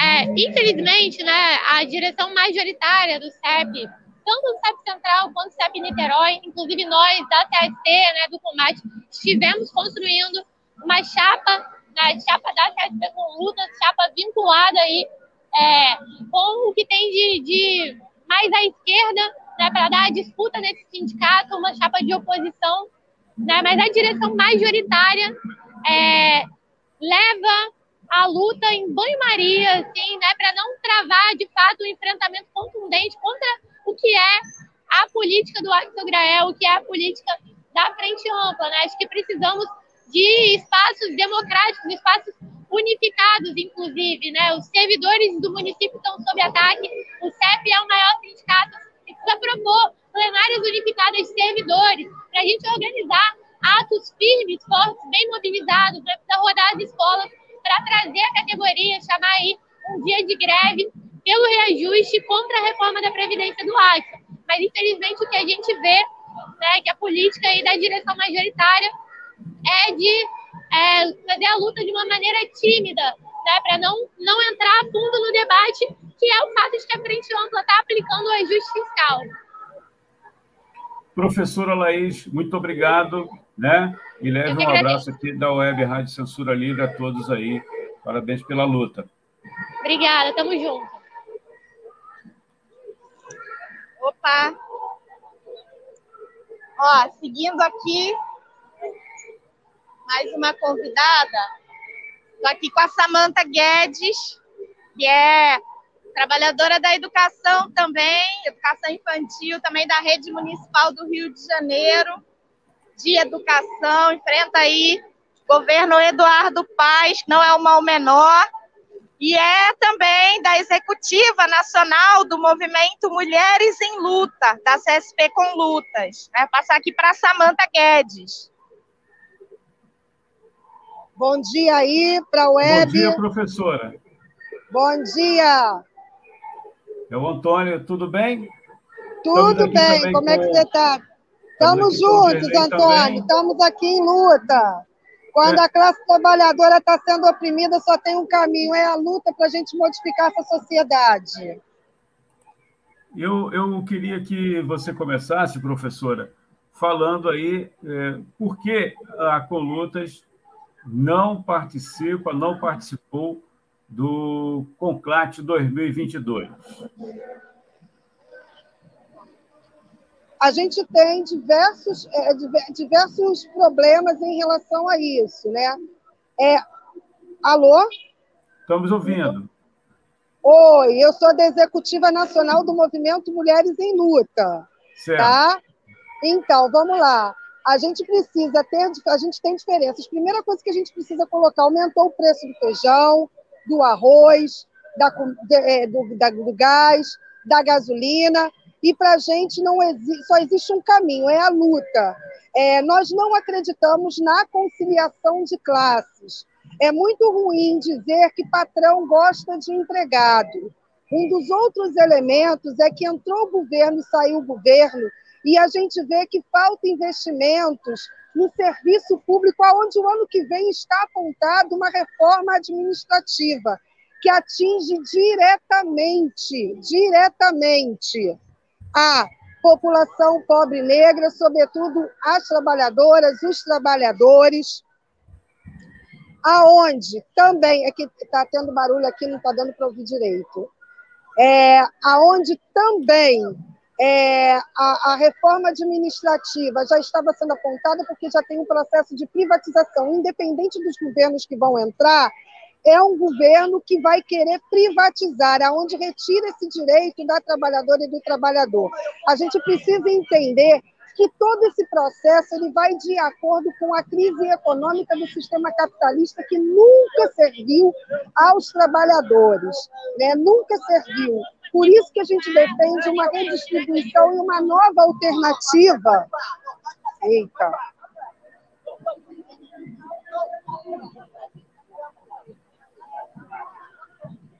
Uma nova alternativa de sociedade. Não dá para fazer uma conciliação de classes, não dá para se fazer uma frente ampla num governo que tem o Alckmin como seu vice, né? É a mesma política, desde que se tem o mesmo senhor, que são os banqueiros, que são os patrões, que é o sistema capitalista.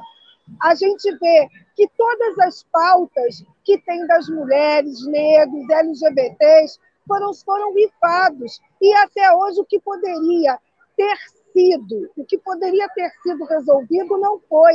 A própria reforma da Previdência, que poderia ter sido rasgada, como no governo agora do PT, nós mulheres perdemos o direito de ter uma pensão integral e agora nesse momento que passamos pela pandemia, estamos no, no momento pandêmico, quando os companheiros eles falecem, a gente vê. Então, na verdade, na verdade, não existe uma conciliação de classe, não existe um mal menor, assim como não existiu o, o, mal menor, como foi Eduardo Paz, como nós sempre avisamos, né?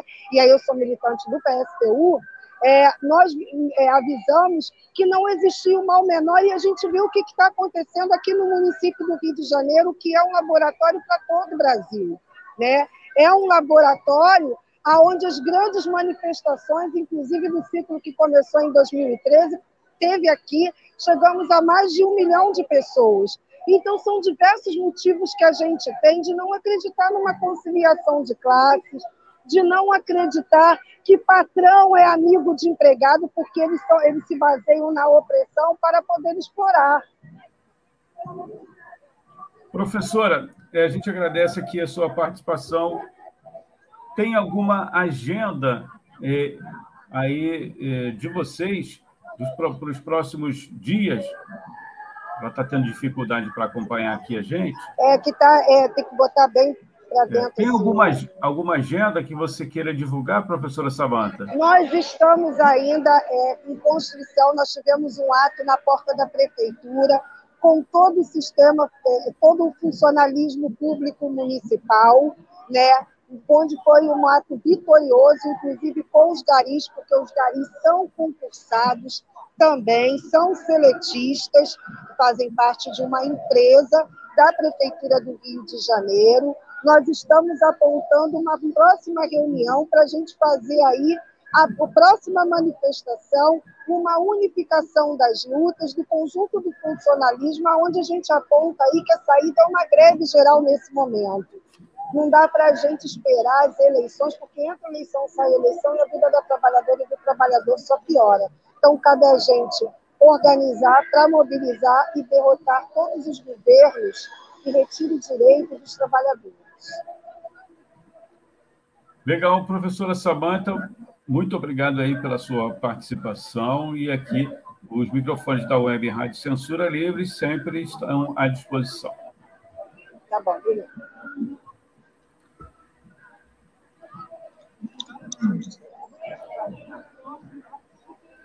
Fala, meu amigo Dirley.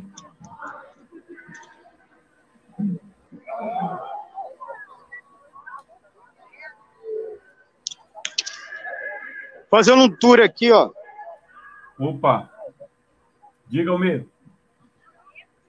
Vamos fazer um tour aqui para mostrar como é que está o ato agora.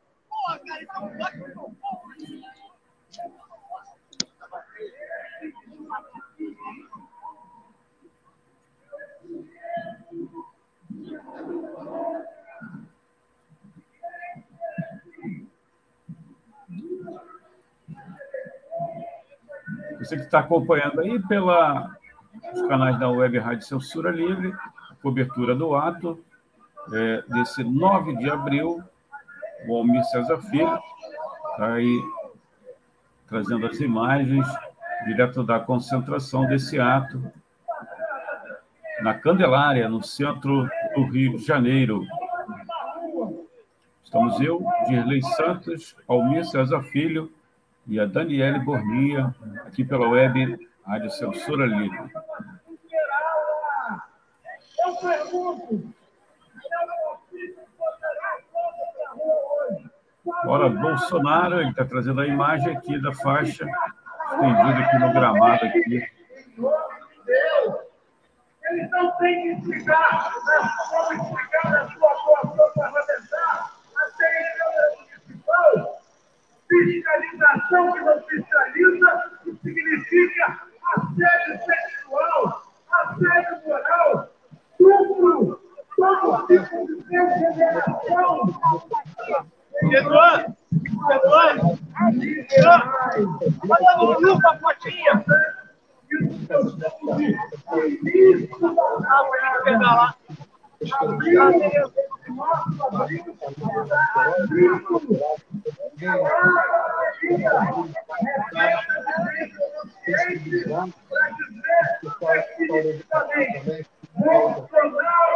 nunca mais! Vamos juntos!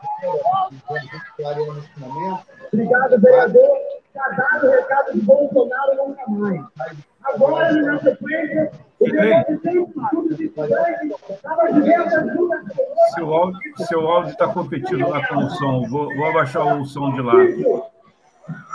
Obrigado, companheiro. Bom dia, camaradas!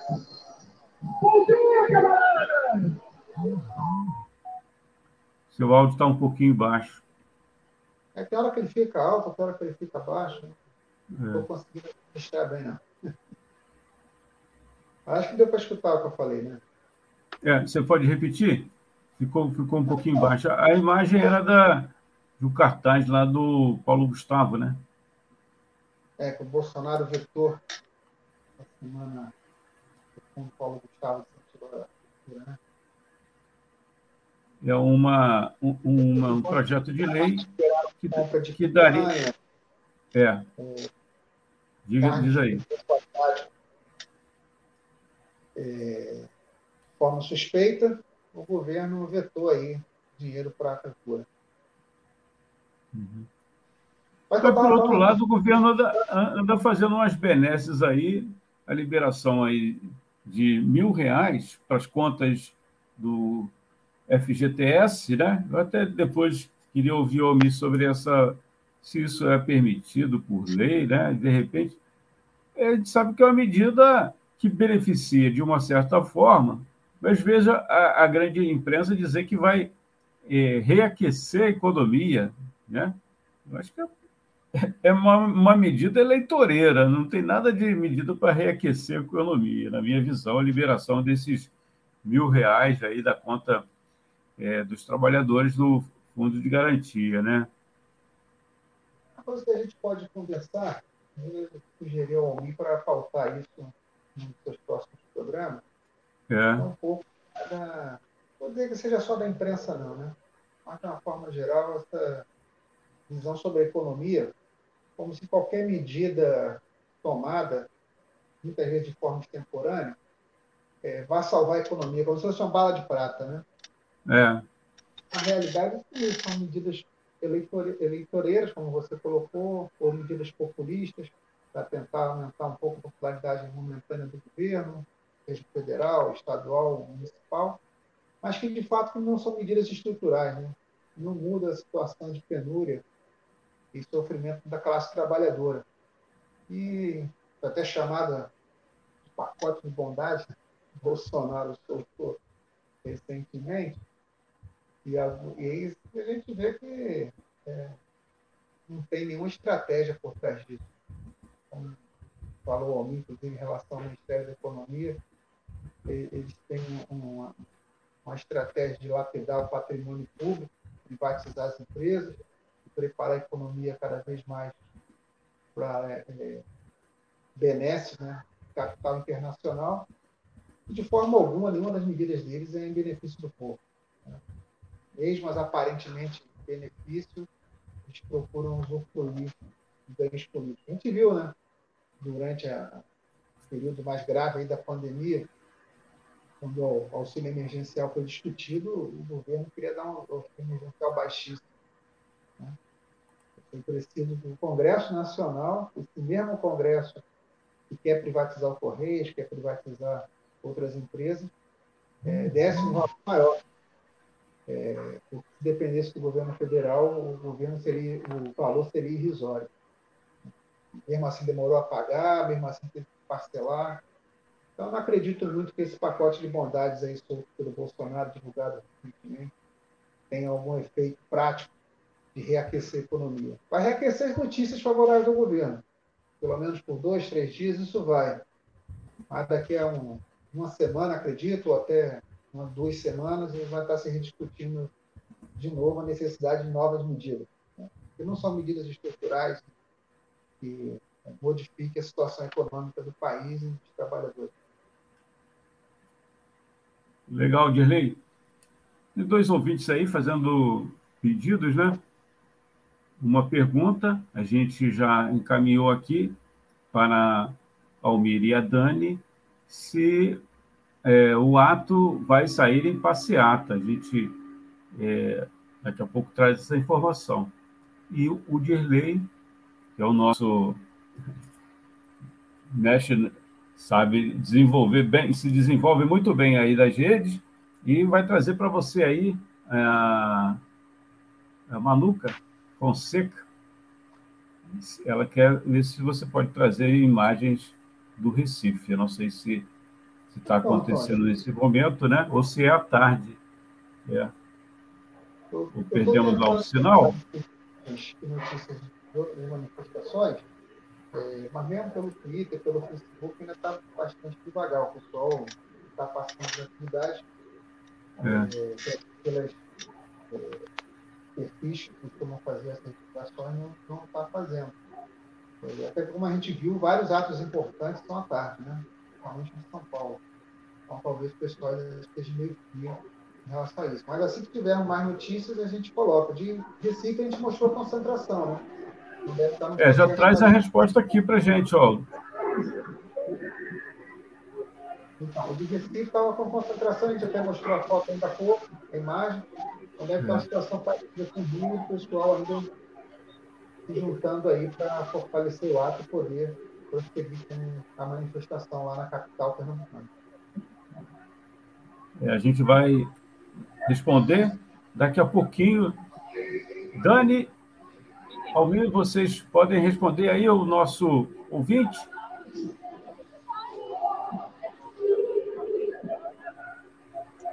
Daqui a pouco aqui que a gente está preparando mais entrevistados.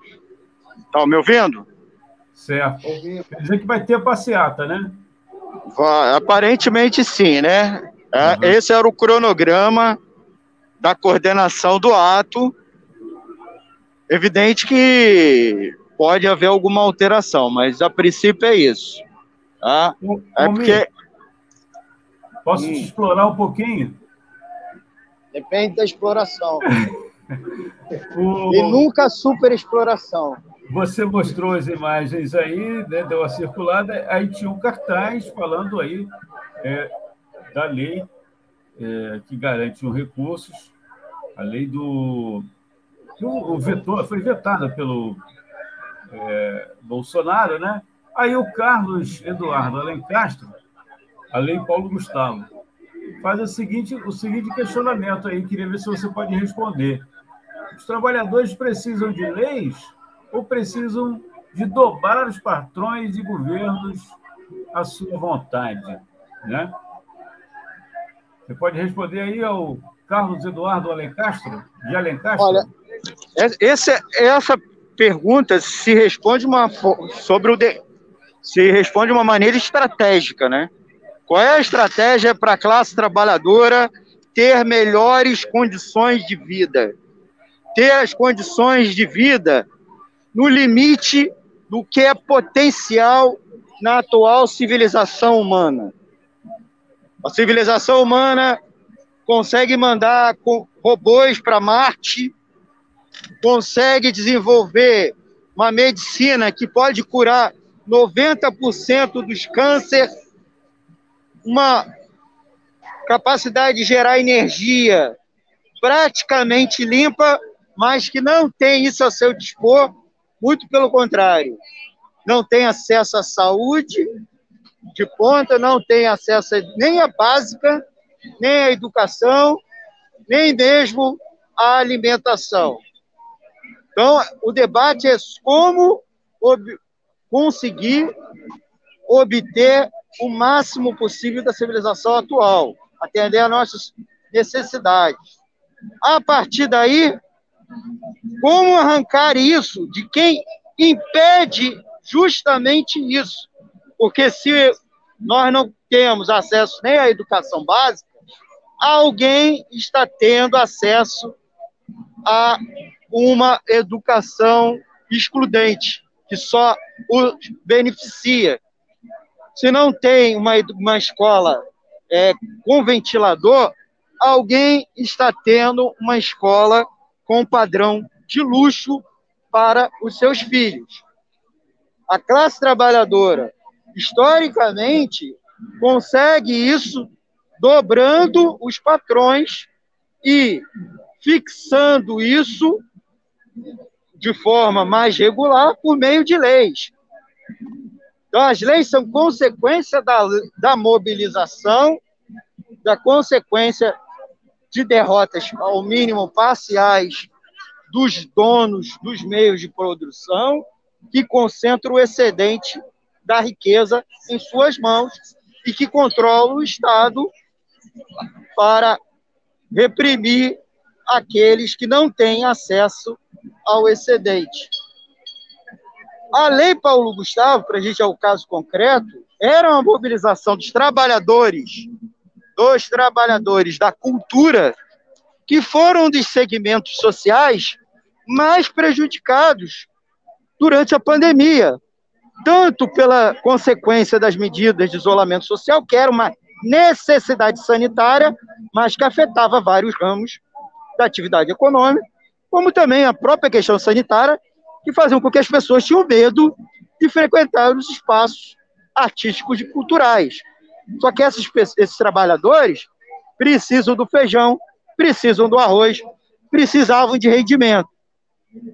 E muitos dos estabelecimentos culturais, ao longo desses dois anos, quebraram, porque não receberam nenhuma forma de ajuda. Em compensação, os bancos receberam no começo da pandemia um trilhão de injeção de liquidez e os e as companhias aéreas, eu ia dar um outro caso, mas as companhias aéreas, que acabaram de reajustar suas tarifas em quase até 50%, receberam ajudas das mais variadas possíveis durante a pandemia. Então, o que, que consistia a Lei Paulo Gustavo?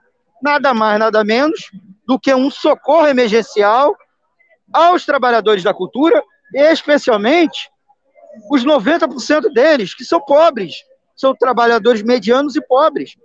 Nós não estamos falando da classe artística de alto salário, de grandes lucros, de grandes bilheterias, de grande venda é, de, de, de álbuns de, com shows caríssimos. Não. Estamos falando dos artistas, estamos falando dos trabalhadores da área técnica, da área cenográfica, porque para que um artista sertanejo ganhe bilhões de reais por ano com venda de discos, com bilheteria, ele precisa do iluminador, do eletricista, do marceneiro cênico, ele precisa dos holds, ele precisa do operador de áudio, etc, etc, etc.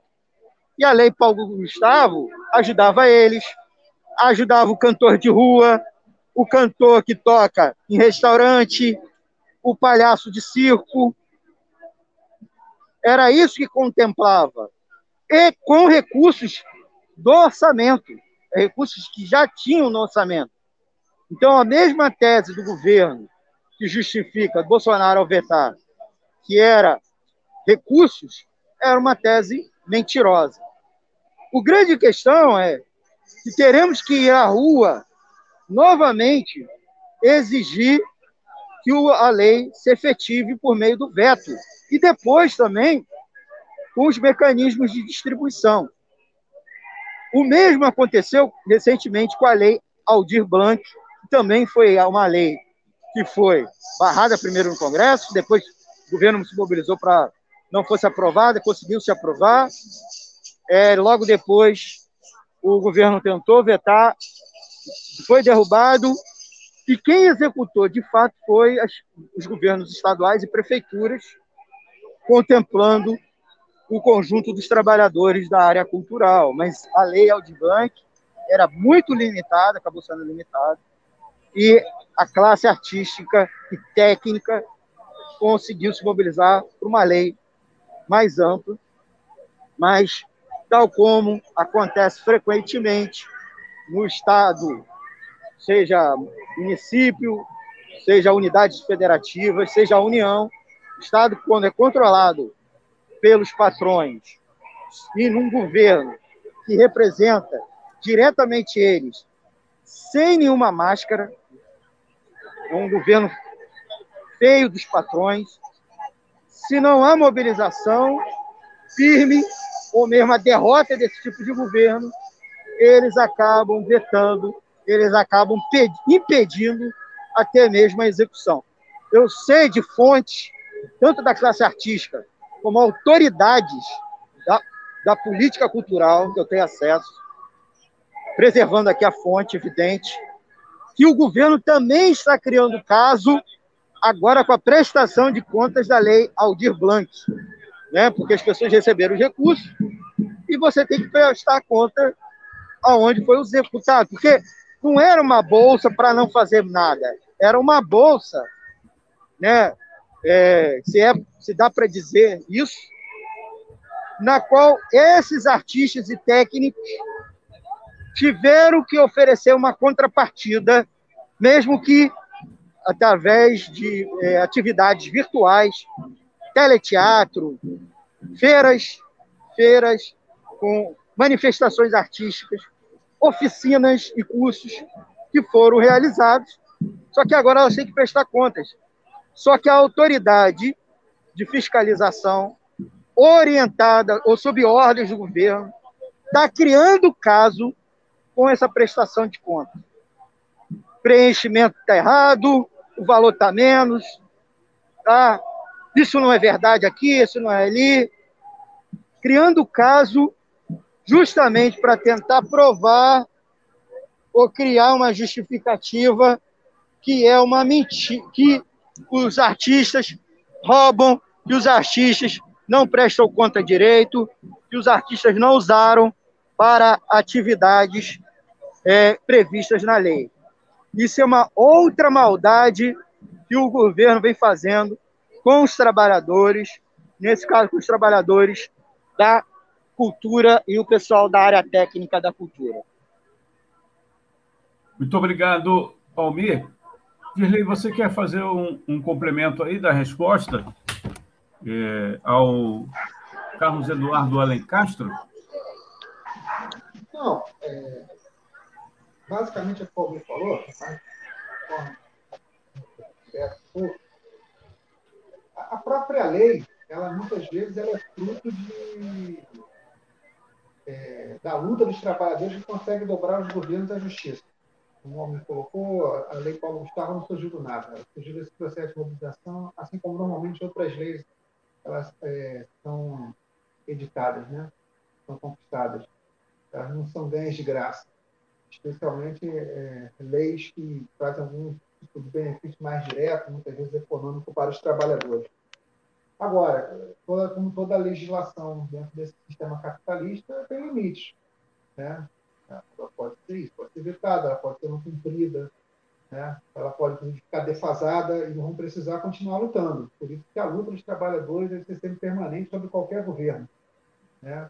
porque seus direitos estão, podem estar colocados em risco a qualquer momento. E novas necessidades vão surgir e vão ser necessárias mobilizações para elas sejam atendidas. Então, é necessário, sim, é, seguir lutando, seja para conquistar é, novos direitos, ou seja pela garantia deles, mesmo quando através de leis como a do Paulo Gustavo. É isso. Legal, Dirley. Bom, eu acho que já começou a passeata aí, a, a movimentação, a concentração. É, o, o carro de som está andando e os manifestantes estão andando. Nós estamos virando aqui na Rio Branco, no trecho que vai da Candelária até a Cinelândia. Então, estamos entrando agora, é uma manobra que tem que entrar o carro de som. A Rio Branco, nos últimos, an últimos anos, ela foi estreitada, né? É, tanto para virar um boulevard de pedestre, uma parte dela, quanto para a linha do VLT, informando aos nossos ouvintes que as linhas 1 e 2, que passam pela, pela Rio Branco, Avenida de Rio Branco, aqui no centro do Rio, está paradas.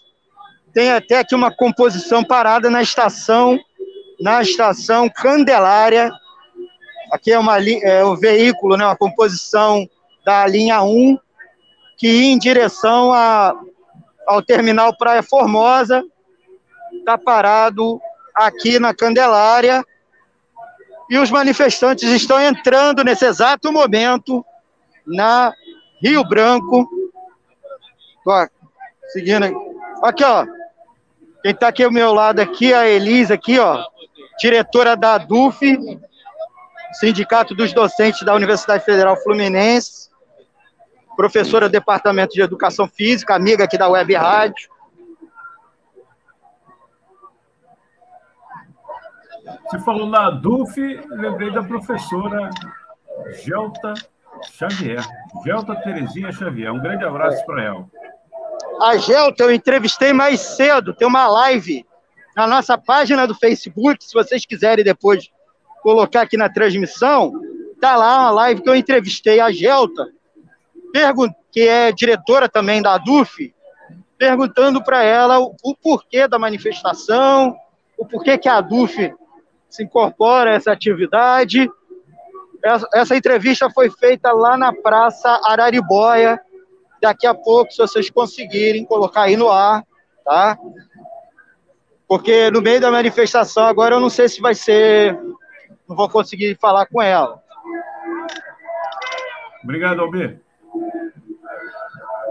Você já, já atendeu aqui, né, ao nosso ouvinte, né, o Ricardo Pinheiro. Não seria bom vermos outras áreas do ato da Cinelândia, da Candelária, perdão?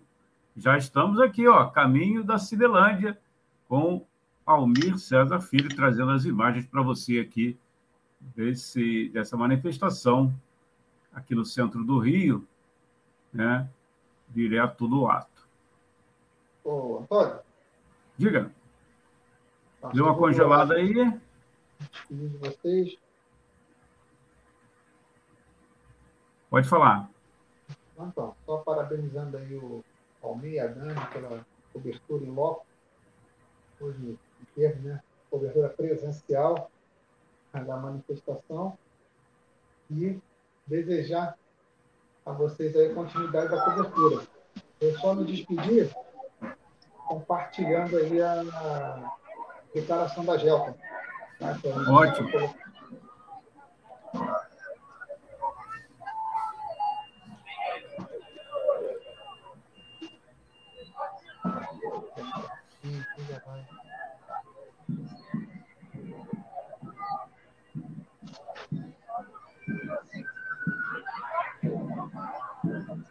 Tchau.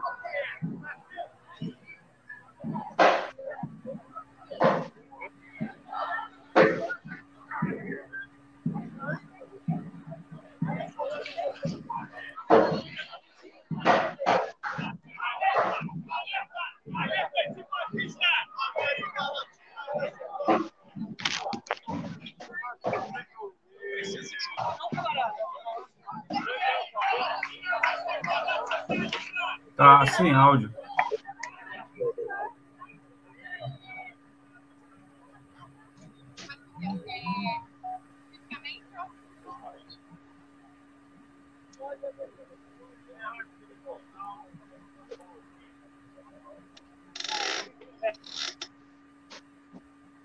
Dirley? Tá sem áudio.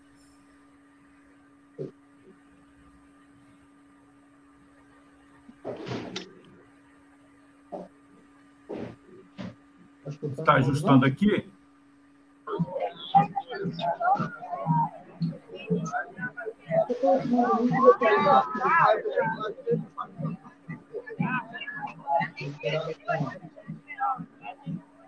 Problema.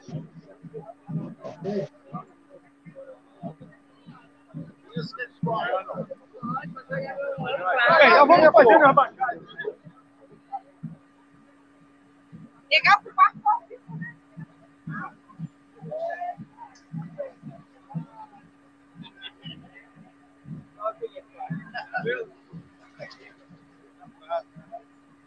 Com ima... Estamos com imagens aí do Almir César Filho, direto é, dessa passeata. Né? A concentração aconteceu na Candelária, do ato desse 9. A imagem aí, funcionários do IBGE trazendo o cartaz. Seguindo, a, a passeata segue em direção à Cinelândia, no centro do Rio.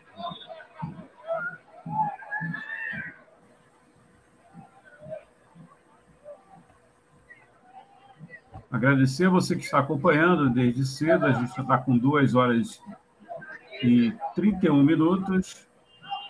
Né? Essa passeata aqui, desse dia 9. Para você que nos acompanha a partir de agora, né? É a cobertura do dia da mobilização Bolsonaro Nunca Mais. A gente já passou as atividades em várias é, capitais e também em outras cidades brasileiras, algumas é, agendadas para a parte da tarde. Né? Já ouvimos aqui é, lideranças do movimento organizado, professores é, de São Gonçalo, de, de Niterói, perdão, e de Duque de Caxias também, pessoal da Educação Infantil, do Rio de Janeiro, e Duque de Caxias, né? e também, no início, lá no iníciozinho, a professora Denise Oliveira e a Dani Bornia, que também acompanha aqui, está conosco nessa cobertura. É, agradecer aqui é, o Dirley, Dirley Santos, tem um, um, compromisso agora. A gente agradece a você, Dirley.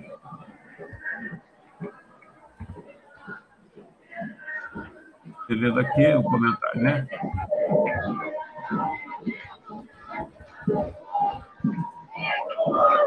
Precisou se ausentar. A gente vai, vai disponibilizar depois, você que é, Estava ouvindo um textinho aí, né? pegamos só um, um iníciozinho da professora Gelta, a gente vai disponibilizar nessa transmissão também o link para você assistir o, a, entrevista que a professora Gelta, é, Gelta Terezinha Xavier, concedeu ao Almir Casafilho na concentração.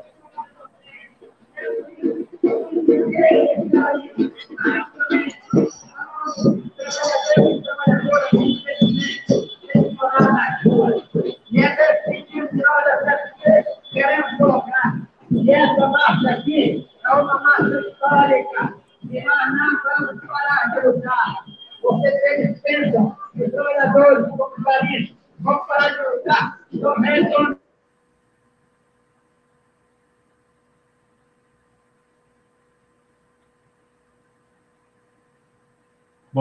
estamos aqui acompanhando. É, são 11h43. 11h43. Iniciamos a transmissão há duas horas e um pouco mais, né? Duas horas e meia. desse ato nacional, né? É, primeiro ato aí de deste ano, né? Nós tivemos a cobertura aqui da Web Rádio Censura Livre. Lembrar lá em janeiro, né? Do 20 anos de, da desocupação lá do, do Pinheirinho, agora chega a notícia aí, né, que o cara que mandou desocupar o Pinheirinho, né, uma ocupação muito conhecida em nível nacional e internacionalmente, trabalhadores foram espancados lá, é, suas moradias foram é, queimadas e a pessoa que mandou fazer isso agora vai ser vice na chapa né, do PT. É, foi oficializado nessa sexta-feira o Geraldo Alckmin. Muita gente não lembra, mas a gente vai lembrar sempre aí que o Geraldo Alckmin foi o governador dessa desocupação do Pinheirinho. Então, em janeiro deste ano, foi a data de 20 anos né, dessa desocupação, junto com o Sindicato dos Metalúrgicos de São José dos Campos e região, e com a participação do nosso companheiro aqui da Web Rádio Censura Livre, o Heitor Fernandes, a gente trouxe aqui, naquela ocasião, dia 20 de janeiro, o, o ato que aconteceu em frente ao local onde existia ocupação e hoje né, só se vê mato. A gente também acompanhou é, casos né, de violência contra é, o congolês, também contra um morador da cidade de São Gonçalo, por um, os atos que a Web Rádio Censura Livre né, cobriu aí até agora. E essa é a primeira manifestação. A gente agradece aqui você que está acompanhando a participação, Carlos Eduardo Alencastro, né? deixa aqui comentários, e também a professora Deise. Aqui, ó. Bora da passeata, fora Bolsonaro e Mourão, já. E greve geral. A gente agradece aqui as participações né, de você que está acompanhando aí a, essa transmissão pela Web Rádio Censura Livre. É, na medida do possível, a gente vai trazer também outras participações é, e agradecer aqui a colaboração lá direto do ato, né, do Almir César Filho e da Dani, é, Daniele Bornia. É, a gente tem essas imagens aí, vamos seguindo com as imagens. Agora som também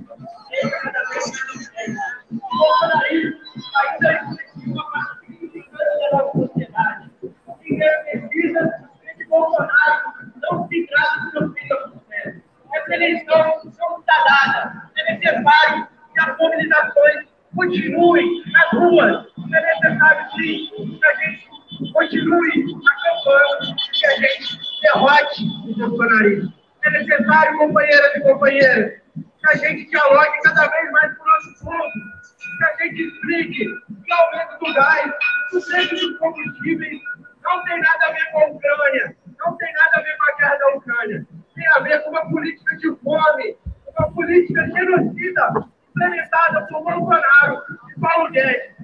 Temos aqui no Rio de Janeiro um outro grande desafio, que é animar Cláudio Castro, que é Limar Romário, toda essa extrema-direita neoliberal, uma outra roupagem, mas que a gente não tem dúvida que, no fundo, são da mesma laia que Eduardo Bolsonaro, que Carlos Bolsonaro que Bolsonaro. Temos que colocar eles no lixo da, história. Temos que retirar eles do nosso Estado, da nossa cidade. Uma cidade que já produziu tantos movimentos populares, já produziu tantos movimentos históricos, tem a condição de derrotar o bolsonarismo. É aqui no Rio de Janeiro que a gente vai deixar de derrota é aqui, no estado de Bolsonaro, que nós vamos trabalhar as famílias, direito e cuidando do Brasil. Orar!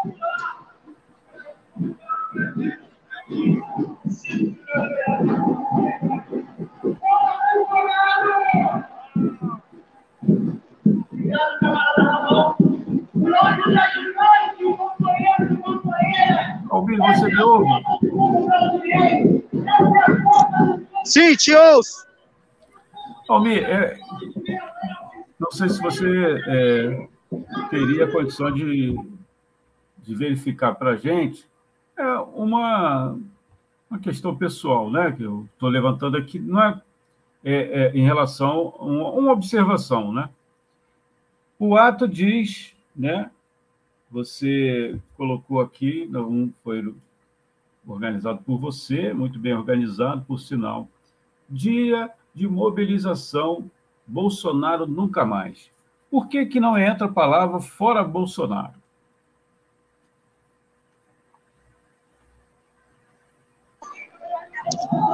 Antônio, é uma polêmica que teve na coordenação do Comitê Nacional Fora Bolsonaro. Não havia acordo para ser uma manifestação fora Bolsonaro, no sentido de saída imediata do governo, encerramento do seu mandato, antecipar o encerramento do seu mandato, através de antecipação de eleição, impeachment, etc.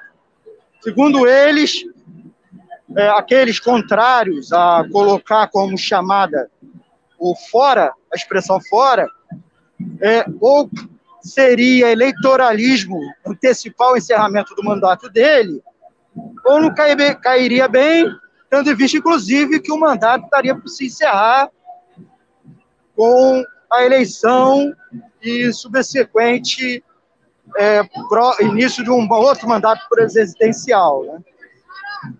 Então, foi essa justificativa, excluindo o fato que nós teremos ainda nove meses de sofrimento na mãos, nas mãos Bolsonaro e sua gangue, como também o risco de ele ganhar a eleição ou, pior, dar um golpe, um golpe de Estado ao final do ano, ou início do ano que vem.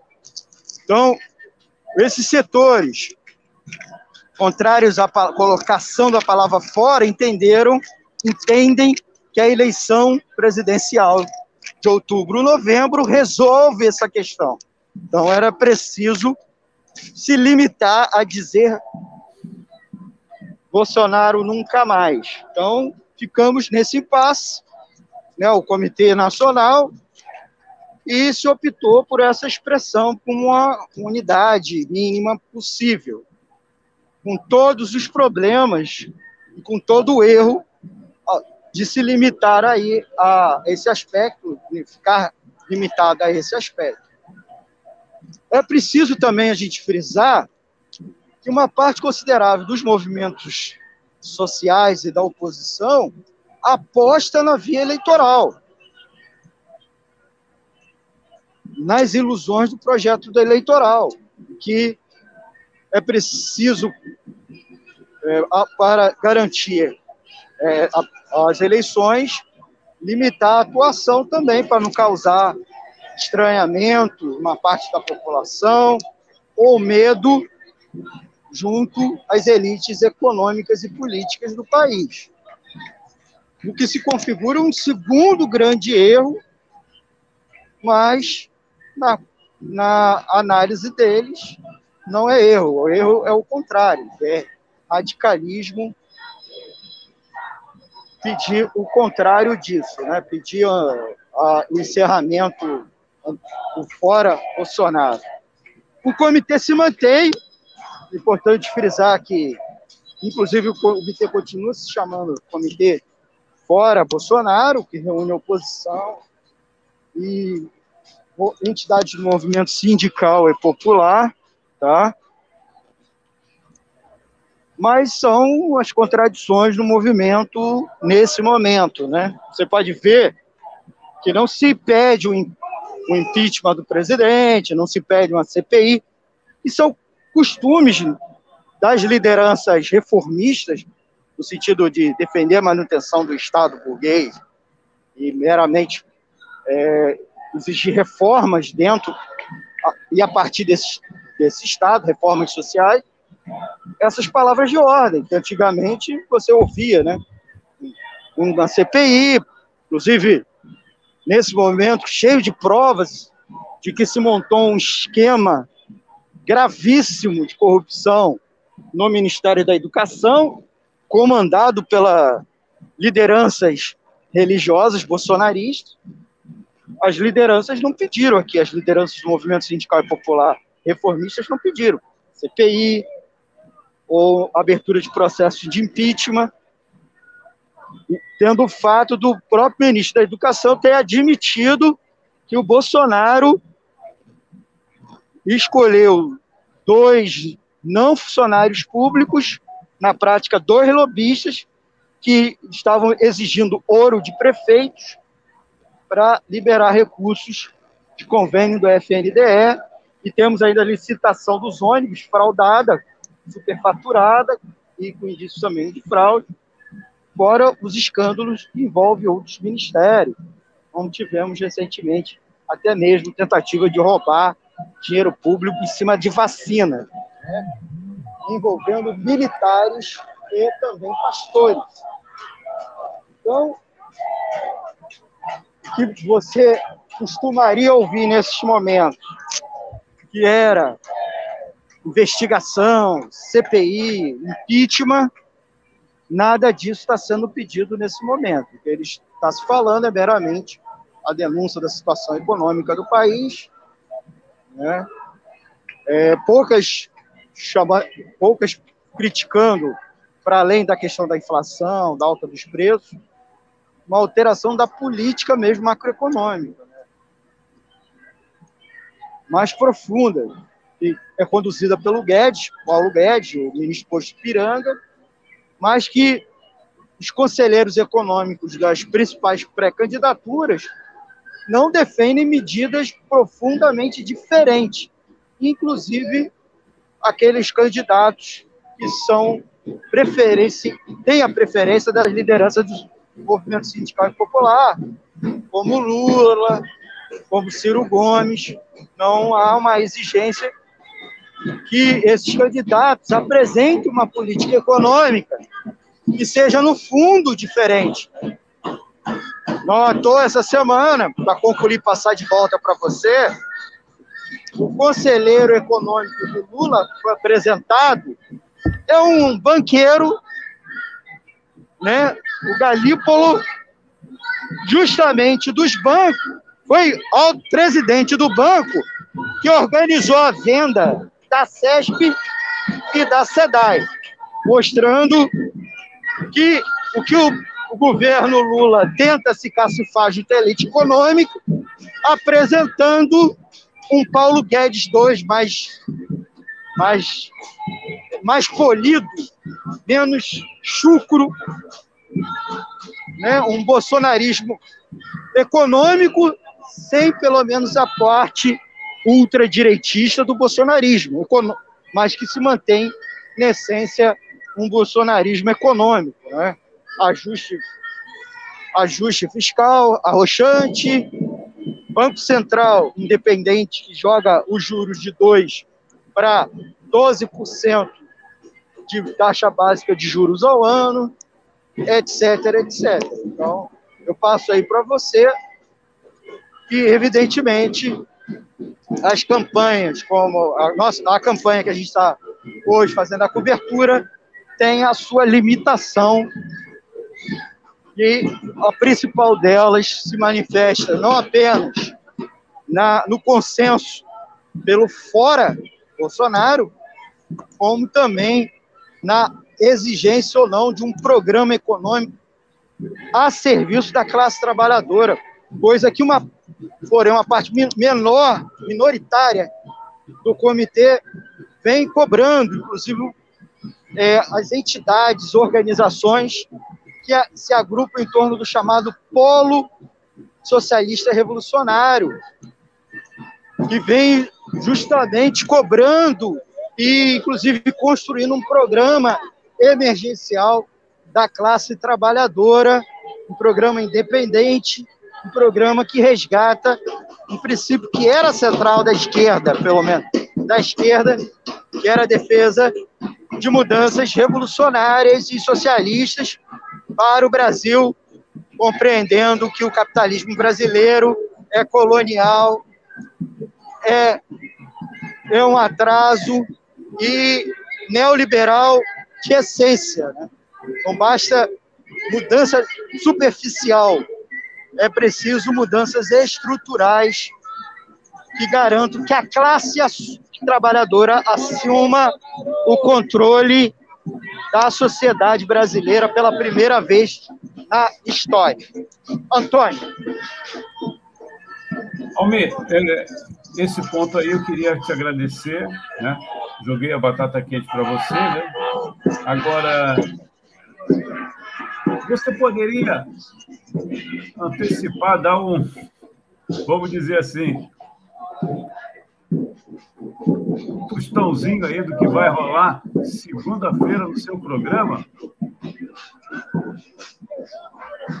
Antônio e ouvintes, é, amanhã, amanhã não, depois de amanhã, desculpe, depois de amanhã, segunda-feira, é mais uma edição inédita e ao vivo do programa Economia é Fácil, em todas as plataformas da Web Rádio Censura Livre, YouTube, Facebook, Spotify, é, Radiosnet, pelo nosso site www.crwebradio.com, pelos aplicativos. O tema é a recente onda de mobilização, protesto, a verdadeira convulsão que passou e ainda passa o, o Peru, nosso país vizinho, nosso irmão do, da costa pacífica da América do Sul, que os brasileiros foram inclusive afetados diretamente, particularmente os flamenguistas como eu, que ficamos em suspense na última na, nesta semana se haveria não o jogo da Libertadores. Terça-feira. É, na terça-feira eu fiquei aguardando desesperadamente o jogo, se ia ter o jogo, se ia ter o jogo. Acabei até. Porque o país estava sobre toque de recolher. Foi decretado toque de recolher naquele exato dia, na tentativa do governo de impedir protestos que estavam acontecendo. Protestos que o movimento sindical antigamente chamava de protestos selvagens, que consistiam em fechamento de estrada, é, é, piquetes, né? E por que esses protestos estavam acontecendo? Há uma verdadeira revolta da população, porque o preço dos combustíveis sofreu um aumento um aumento de mais de 30% de uma hora para outra. O custo de vida no Peru nos últimos meses foi é, houve um profundo aumento, uma queda de renda brutal, uma queda de renda brutal. E nós vamos conversar estudar juntos. Essa, essa conexão entre os protestos com a alta dos preços, a inflação, e o, o que o governo Castilhos, que era inclusive um governo ligado ao movimento sindical e popular, é, tem seu grau de responsabilidade, no mínimo pela inércia, no mínimo pela inércia, para que o país tivesse chegado naquela situação. E, ao contrário, aparentemente, ao invés de atender as demandas dos manifestantes, ele resolveu reprimir o que de, o de fato deflagrou um levante popular contra ele, que só tem oito meses de mandato iniciado, e foi eleito como outsider para é, em oposição aos grupos políticos que vinham dirigindo o Peru nas últimas duas décadas, né? nem há tanto tempo assim. O país, nos últimos cinco anos, passou por cinco destituições de presidente, renúncias e, ou tentativas de destituição do presidente. O próprio Castilho, em oito meses de mandato, já respondeu por duas tentativas de impeachment e queda de três primeiros-ministros, que lá é um cargo muito semelhante ao nosso chefe da Casa Civil aqui no Brasil. Então, nós vamos conversar com o Wilson Ribeiro, que é um dos membros da setorial internacional da CSP com Lutas, ele que é dirigente bancário da oposição, do Movimento Nacional de Oposição Bancária, o MINOB, uma pessoa que tem bastante conhecimento sobre economia, sobre as conexões da economia com as questões da política, da política internacional, da geopolítica.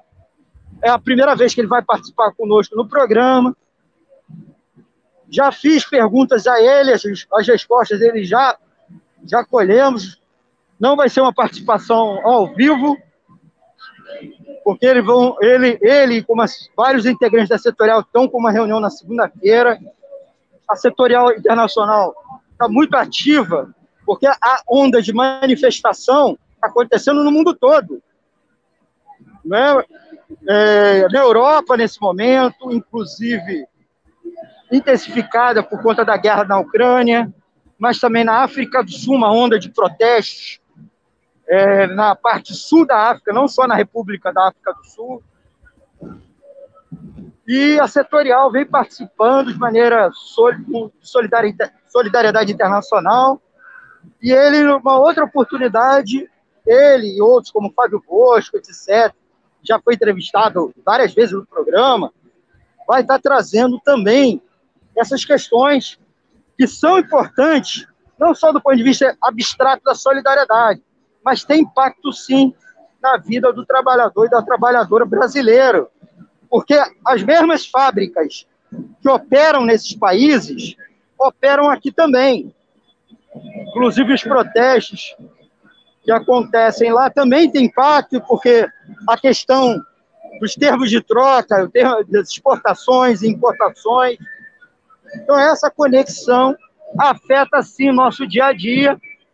E mesmo que a imprensa convencional, hegemônica, não queira tratar, ou quando trata de maneira superficial, a gente aqui da imprensa alternativa tem que tratar com mais carinho, com mais profundidade. E essa é a oportunidade para vocês conversarmos nesta segunda-feira, a partir das 20 horas, ao vivo, aqui na Web Rádio Censura Livre. Antônio. Legal, Almir. É, a gente está disponibilizando, você que está acompanhando aí a transmissão, é, vai, vai, vamos colocar aqui essas informações do, de divulgação, é claro, né? todas as informações do Almir, mas a divulgação, né? para você que Opa, deu uma congelada aí na imagem, né? Mas a gente vai seguindo aqui.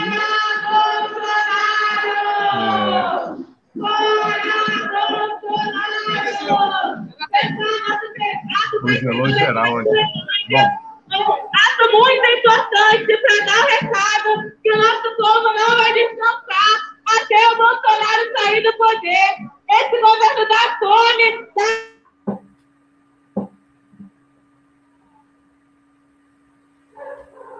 aí. Tá no. Opa, perdi aqui. A gente vai seguir. Não. Isso.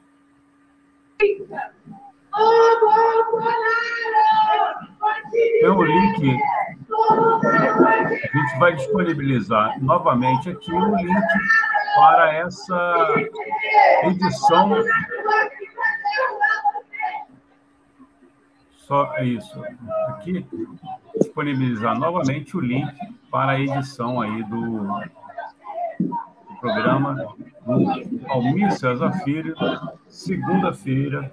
Né? Você já pode entrar no link e deixar uma pergunta. Né? Do, no caso do, do YouTube, né? no caso do YouTube, você já pode deixar uma pergunta lá para o Almir César Filho e o convidado dele. É, essa segunda-feira, o setor, que é da setorial internacional da CSP Colutas, o Wilson Ribeiro, né, vai participar dessa edição, aí falando da situação. Vamos, terminar, vamos caminhando aqui para o grande encerramento do nosso ato. Foi bonito, foi mamado. Antônio, é, como as imagens estão mostrando, a manifestação já chegou na Cinelândia, que é o trecho final, onde vai se encerrar o ato. Para quem não é do Rio de Janeiro, a Cinelândia é a Praça Flor... é, Marechal Floriano aqui, onde fica a Câmara dos Vereadores, Câmara Municipal.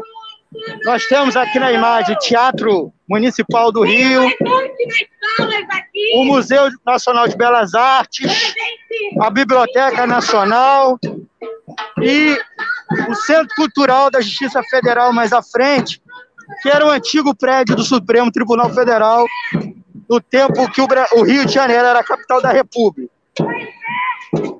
Aqui é um grande espaço que também tradicionalmente abriga manifestações,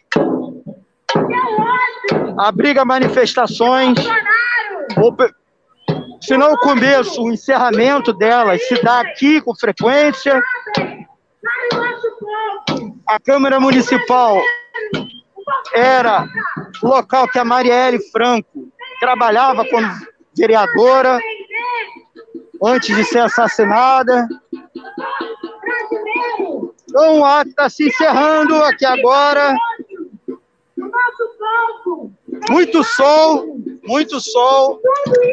Nós dez pessoas então começam um processo assim de não é uma dispersão, mas elas ficam concentradas onde estão a sombra, né? Tem uma forte sombra.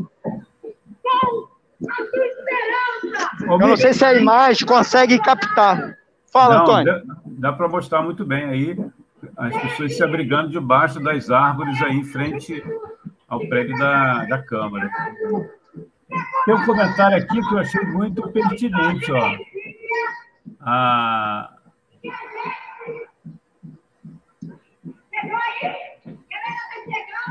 Manuca, Manuca Fonseca. Tá na hora do pau comer.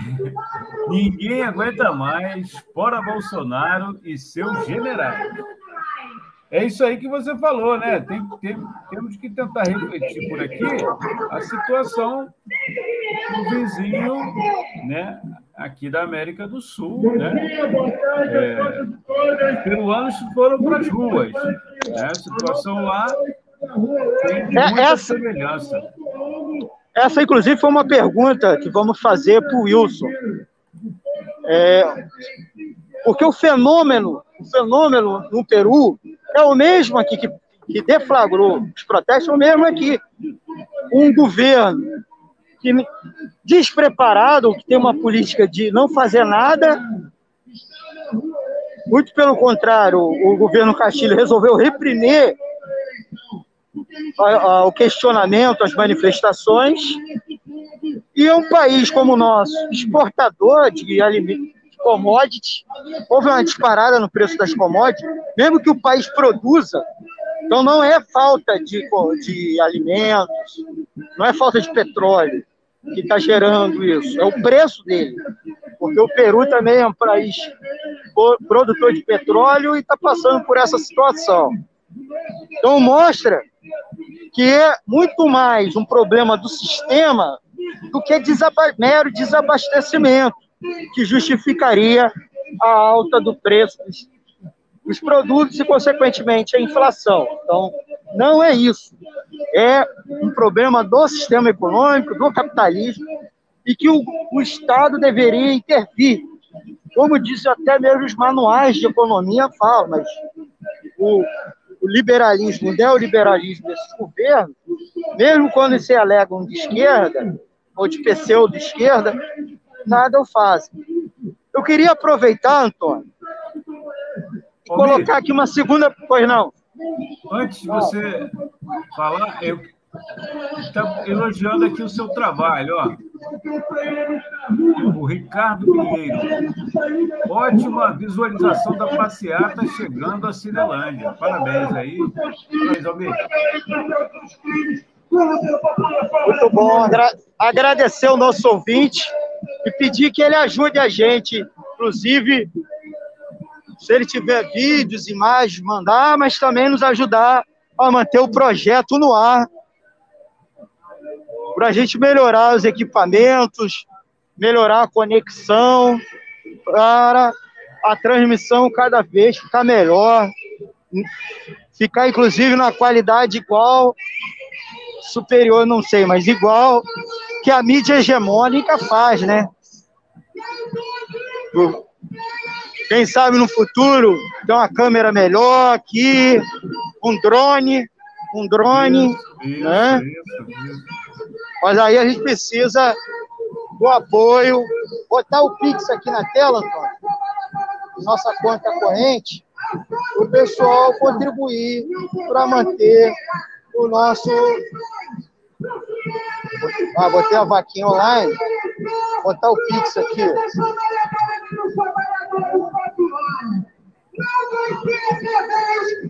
Mas era importante, Antônio, tem uma polêmica que eu queria é, registrar, eu queria registrar essa polêmica, que na última semana alguns amigos meus me, confra, me confrontaram quando eu comecei a falar a da apertura desse Alguns amigos diziam que a gente não podia botar ato que citasse Bolsonaro.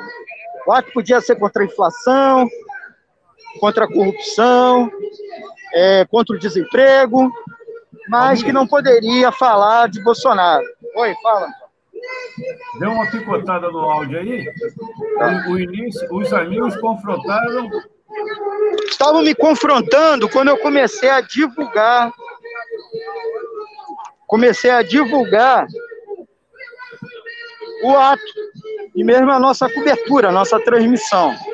Então, eles estavam dizendo que eu não deveria divulgar um ato, o nome do ato. Porque o ato fala, basta de, basta de Bolsonaro, Bolsonaro nunca mais. Não deveria, porque com isso a gente estaria fazendo propaganda para esse cara. A gente deveria, no máximo, falar da inflação, né, fazer cobranças contra a inflação, contra a corrupção, contra o desemprego. E aí eu expliquei para eles, expliquei para eles muito pelo contrário.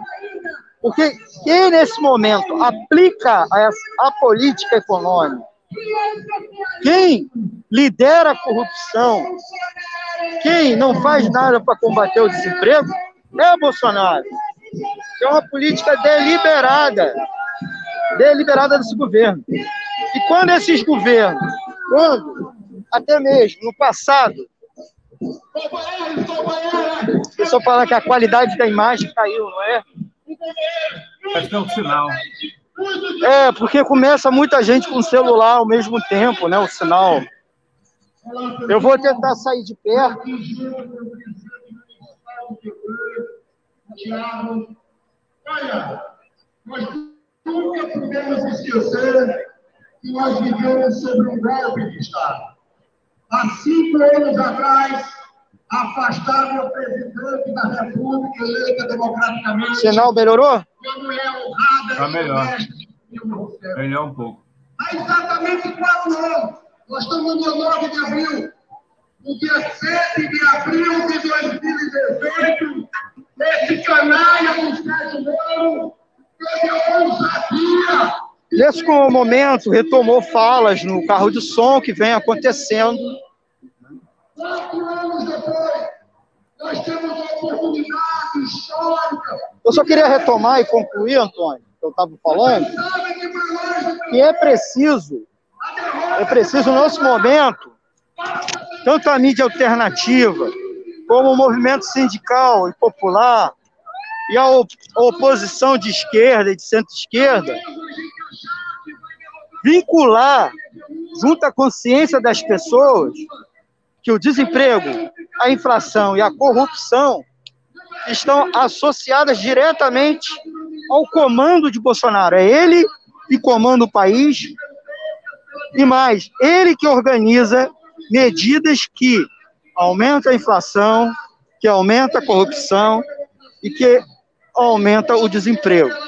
Então, é preciso publicamente dizer, mais do que eleger fulano e beltrano, esperando que um, um outro governo vá alterar, é preciso dizer agora, já, que é o governo Bolsonaro que gera desemprego, corrupção e inflação. Então, queria colocar essa diferença pública, dizer que é cada vez mais preciso falar fora Bolsonaro e Mourão, que toda a corja que é aliada a eles, seja na igreja, seja nos quartéis, seja no, no centrão, no parlamento, seja em qualquer outra fileira, porque tão ou mais corrupto, genocida, antidemocrático do que o próprio. Então, registro aqui a minha análise e a minha opinião, e se os nossos ouvintes não concordem, deixa aqui seu comentário e vamos fazer essa polêmica na, aqui nas nossas redes sociais da Web Rádio Censura Livre, como também aqui na caixa de comentários dessa transmissão. Antônio, com você. Legal, Almir. É, agradecer aqui ó, os comentários. É, perfil diário de Belinha. Um, um, dois, três. Vamos para cima deles, bolsonaristas. Fora Bolsonaro. A Vânia Luz também, fora Bolsonaro e Mourão já. A Deise Oliveira, professora Deise. Viva o Paulo Socialista Evolucionário. Capitalismo mata. Capitalismo humanitário não existe. Né? Ah, é aqui é, o, o, diário de Belinha é, é a professora Gleice Bar. Né? A gente agradece aqui a participação da professora. É, Almir, a gente está aí com 3 horas e 12 no ar, né? E... Vamos chegar a 3 horas e 30 e encerrar a transmissão? Você daqui a pouco vai, vai tomar uma, uma águazinha, pode ser sem gás, né?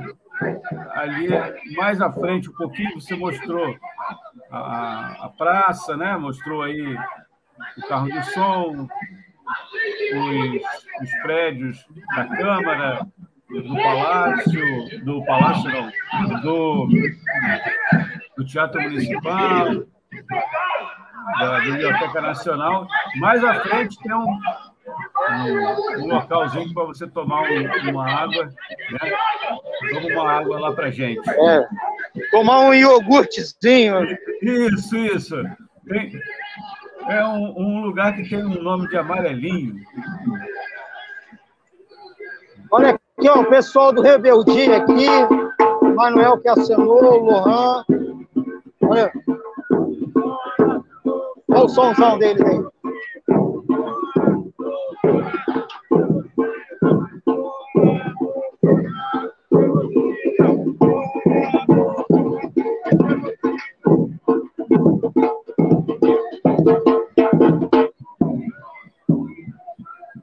Carnaval, tá, tá, já estão preparando a baqueta ali.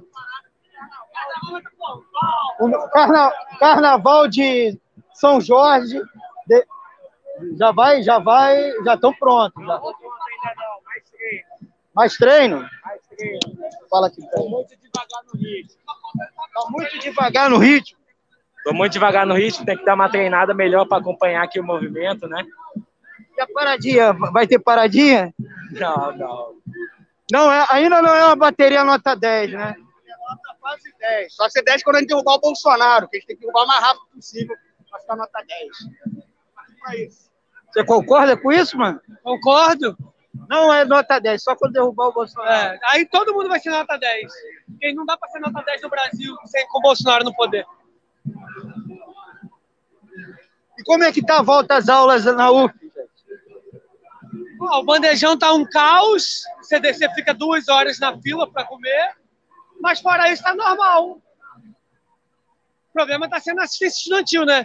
Só 5% dos alunos é, da UF, que são 40 mil, né? A universidade que mais tem aluno no país, tem acesso a algum nível de bolsa dentro da universidade. Então, assistência estudantil na UF é quase zero. E tá tendo, vão ter vários atos aí em luta de mais assistência estudantil, né? Porque não adianta você ter cota para pobre, sendo que o pobre não consegue depois se manter, a ter permanência dentro da universidade, né? Não adianta de nada. É isso. Terça-feira a gente vai fazer um ato lá na UF, reivindicando aí moradia estudantil. São é, pouco mais de 250 vagas, né? como ele falou, dezenas de milhares de estudantes. Então, que a UF construa, né, expanda as vagas de moradia estudantil, faça reajuste nas bolsas de auxílio. Né? E, é, infelizmente, a gente vê que a política da UF, em muitos aspectos, né, ainda tem essa questão elitista e tal, é que estudante trabalhador tem muita dificuldade de se manter na universidade. Então, Rebeldia está lá na luta, puxando aí esse ato, chamando estudantes da UF, que trabalham também, as mães, né, estudantes LGBTs, mulheres, para esse ato aí da luta, dia, dia, da terça-feira, dia 12 de abril, 15 horas na UF. Vamos estar lá na luta. Igor, sua, sua avó tá mandando um abraço para você. Opa, avó, abraço, beijo. Daqui a pouco já estou em casa aí, terminando aqui, tá? Socialismo na veia, não é isso? É, isso aí.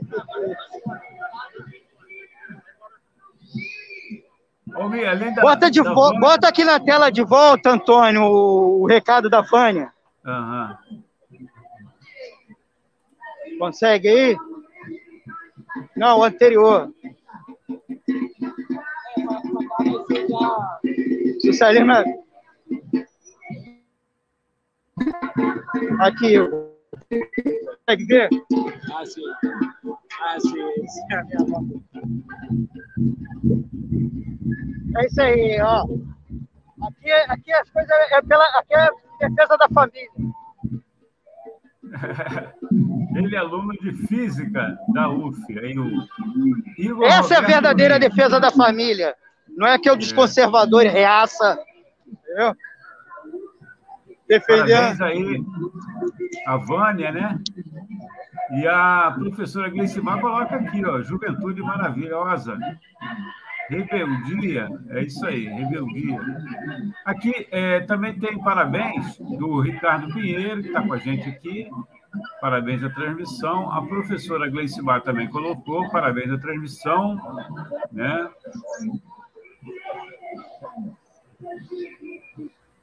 E aqui, ó, sua fala também, elogiando aqui sobre economia. Parabéns, Almir. Excelente o seu trabalho.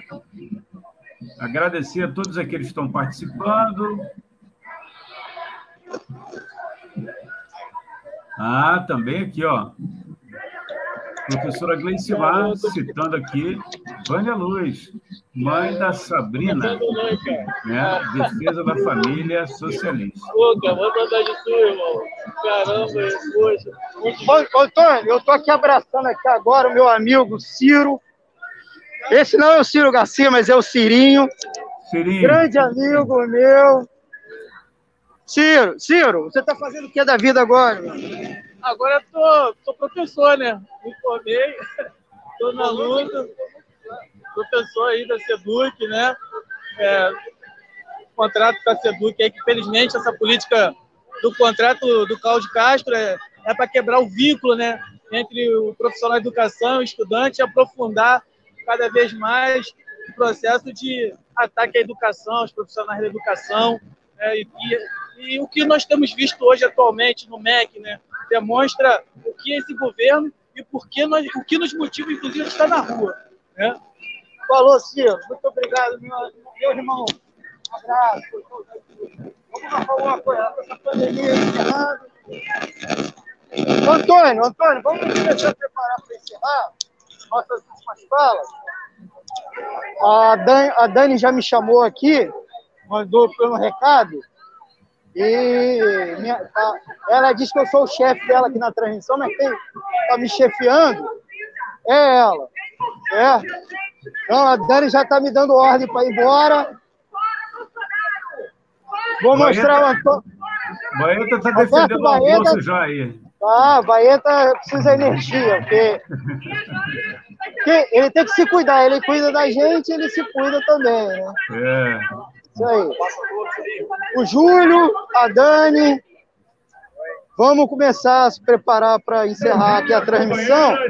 Nós ainda temos 10 minutos. Dani, qual é seu balanço? Balanço aqui da eleição, da eleição, da mobilização de, do dia de hoje e quais são as lições para as próximas. Então, foi muito importante ter uma manifestação hoje. Que pautasse é, não só a situação caótica que vive a classe trabalhadora, denunciando a fome que bate a porta das famílias dos trabalhadores, denunciando o desemprego, denunciando o roubo da educação pública, com a aceleração da privatização da educação, as privatizações da Petrobras, dos Correios, de várias estatais, e apontando como saída as greves, a unificação das greves e das lutas que estão em curso, numa greve geral, porque a classe trabalhadora está sofrendo e está com disposição de luta. O que falta é unificar essas lutas.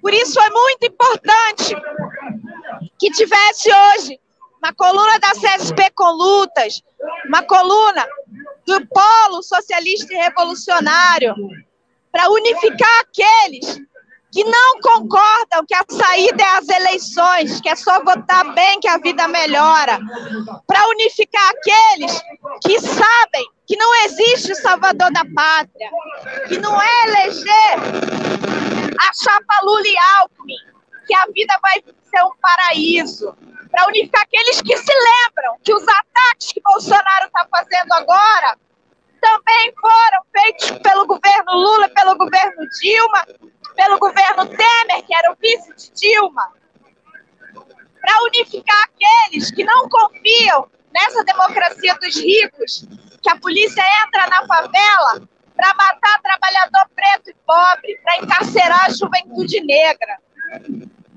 E também é muito importante ter uma greve geral como ponto de partida para que apresentemos para a classe trabalhadora uma alternativa definitiva. Porque no capitalismo, nenhuma conquista é completa e duradoura.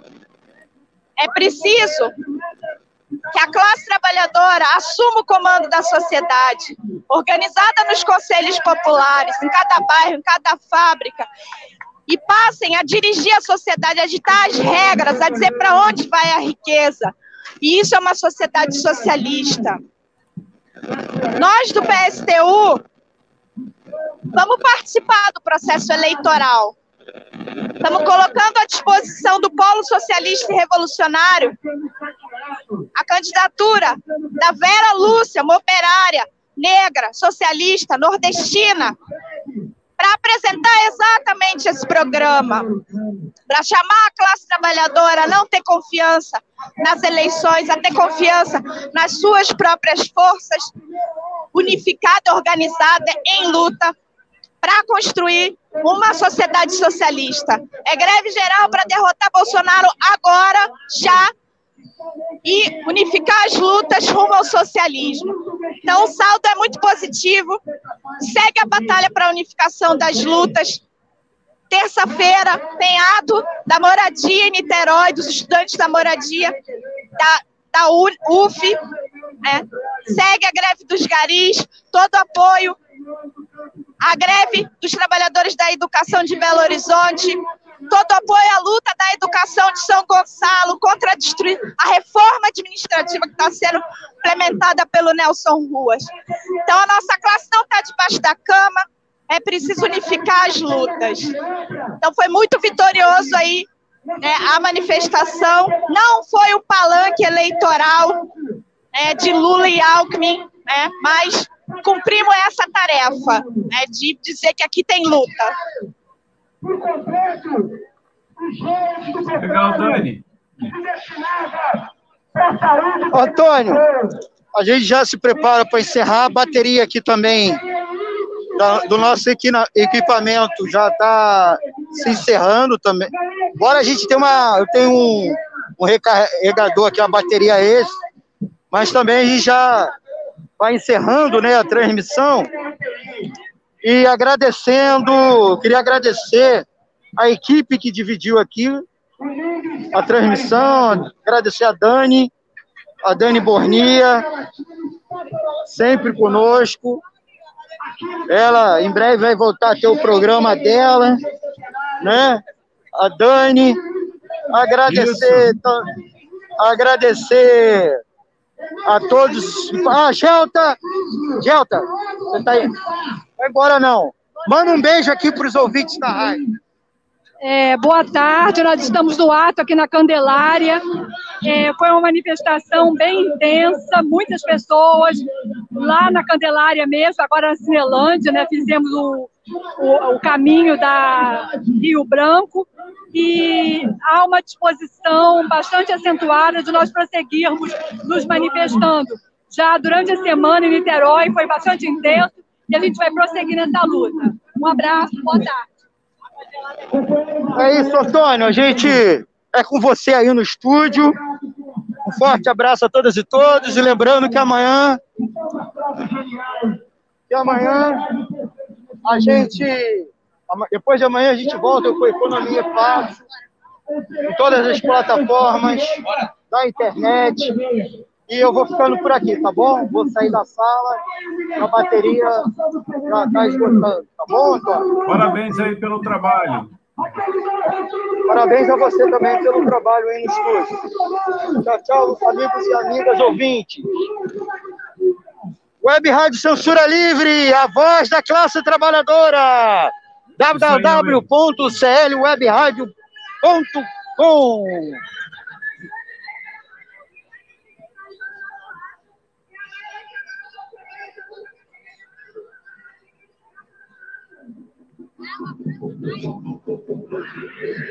Você que estava acompanhando aí, o Almir César Filho, a Daniele Bornia, já estão lá ainda, né?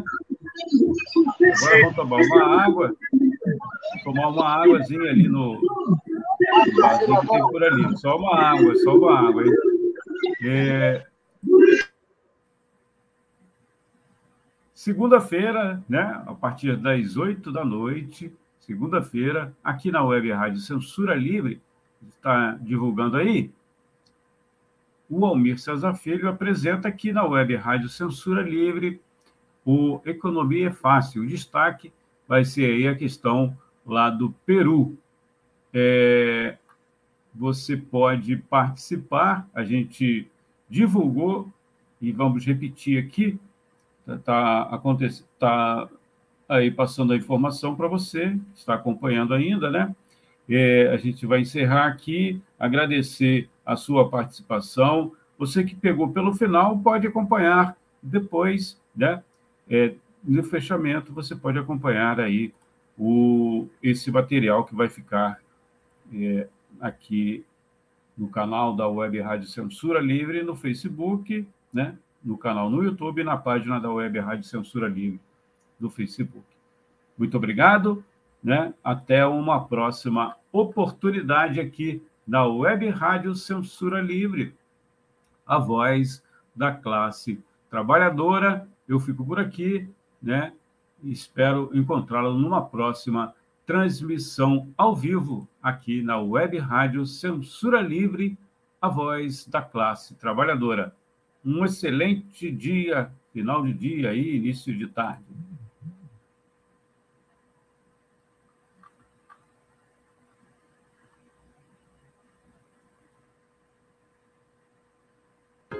Tradicional trincheira de resistência da mídia alternativa, o Faixa Livre está na Web Rádio Censura Livre, de segunda a sexta, às oito da manhã.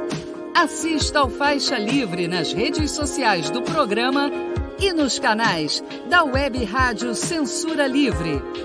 Faixa Livre e Censura Livre, juntos pela democratização da comunicação. Acompanhe a programação da Web Rádio Censura Livre no site www.clwebradio.com, no aplicativo exclusivo para ouvir rádio no celular, tablet e Smart TV. A emissora também está no Rádiosnet, um dos maiores aplicativos para esta finalidade, na nossa página no Facebook e no canal da emissora no YouTube. Acesse o nosso canal escrevendo youtube.com barra C barra Censura Livre. Tudo junto. Inscreva-se no canal e acione o sininho para receber as notificações de novos vídeos. Web Rádio Censura Livre. A voz da classe trabalhadora. Jornalismo, debate sobre temas que você normalmente não encontra na mídia convencional, participação popular, música de qualidade e muito mais. Web Rádio Censura Livre, a voz da classe trabalhadora.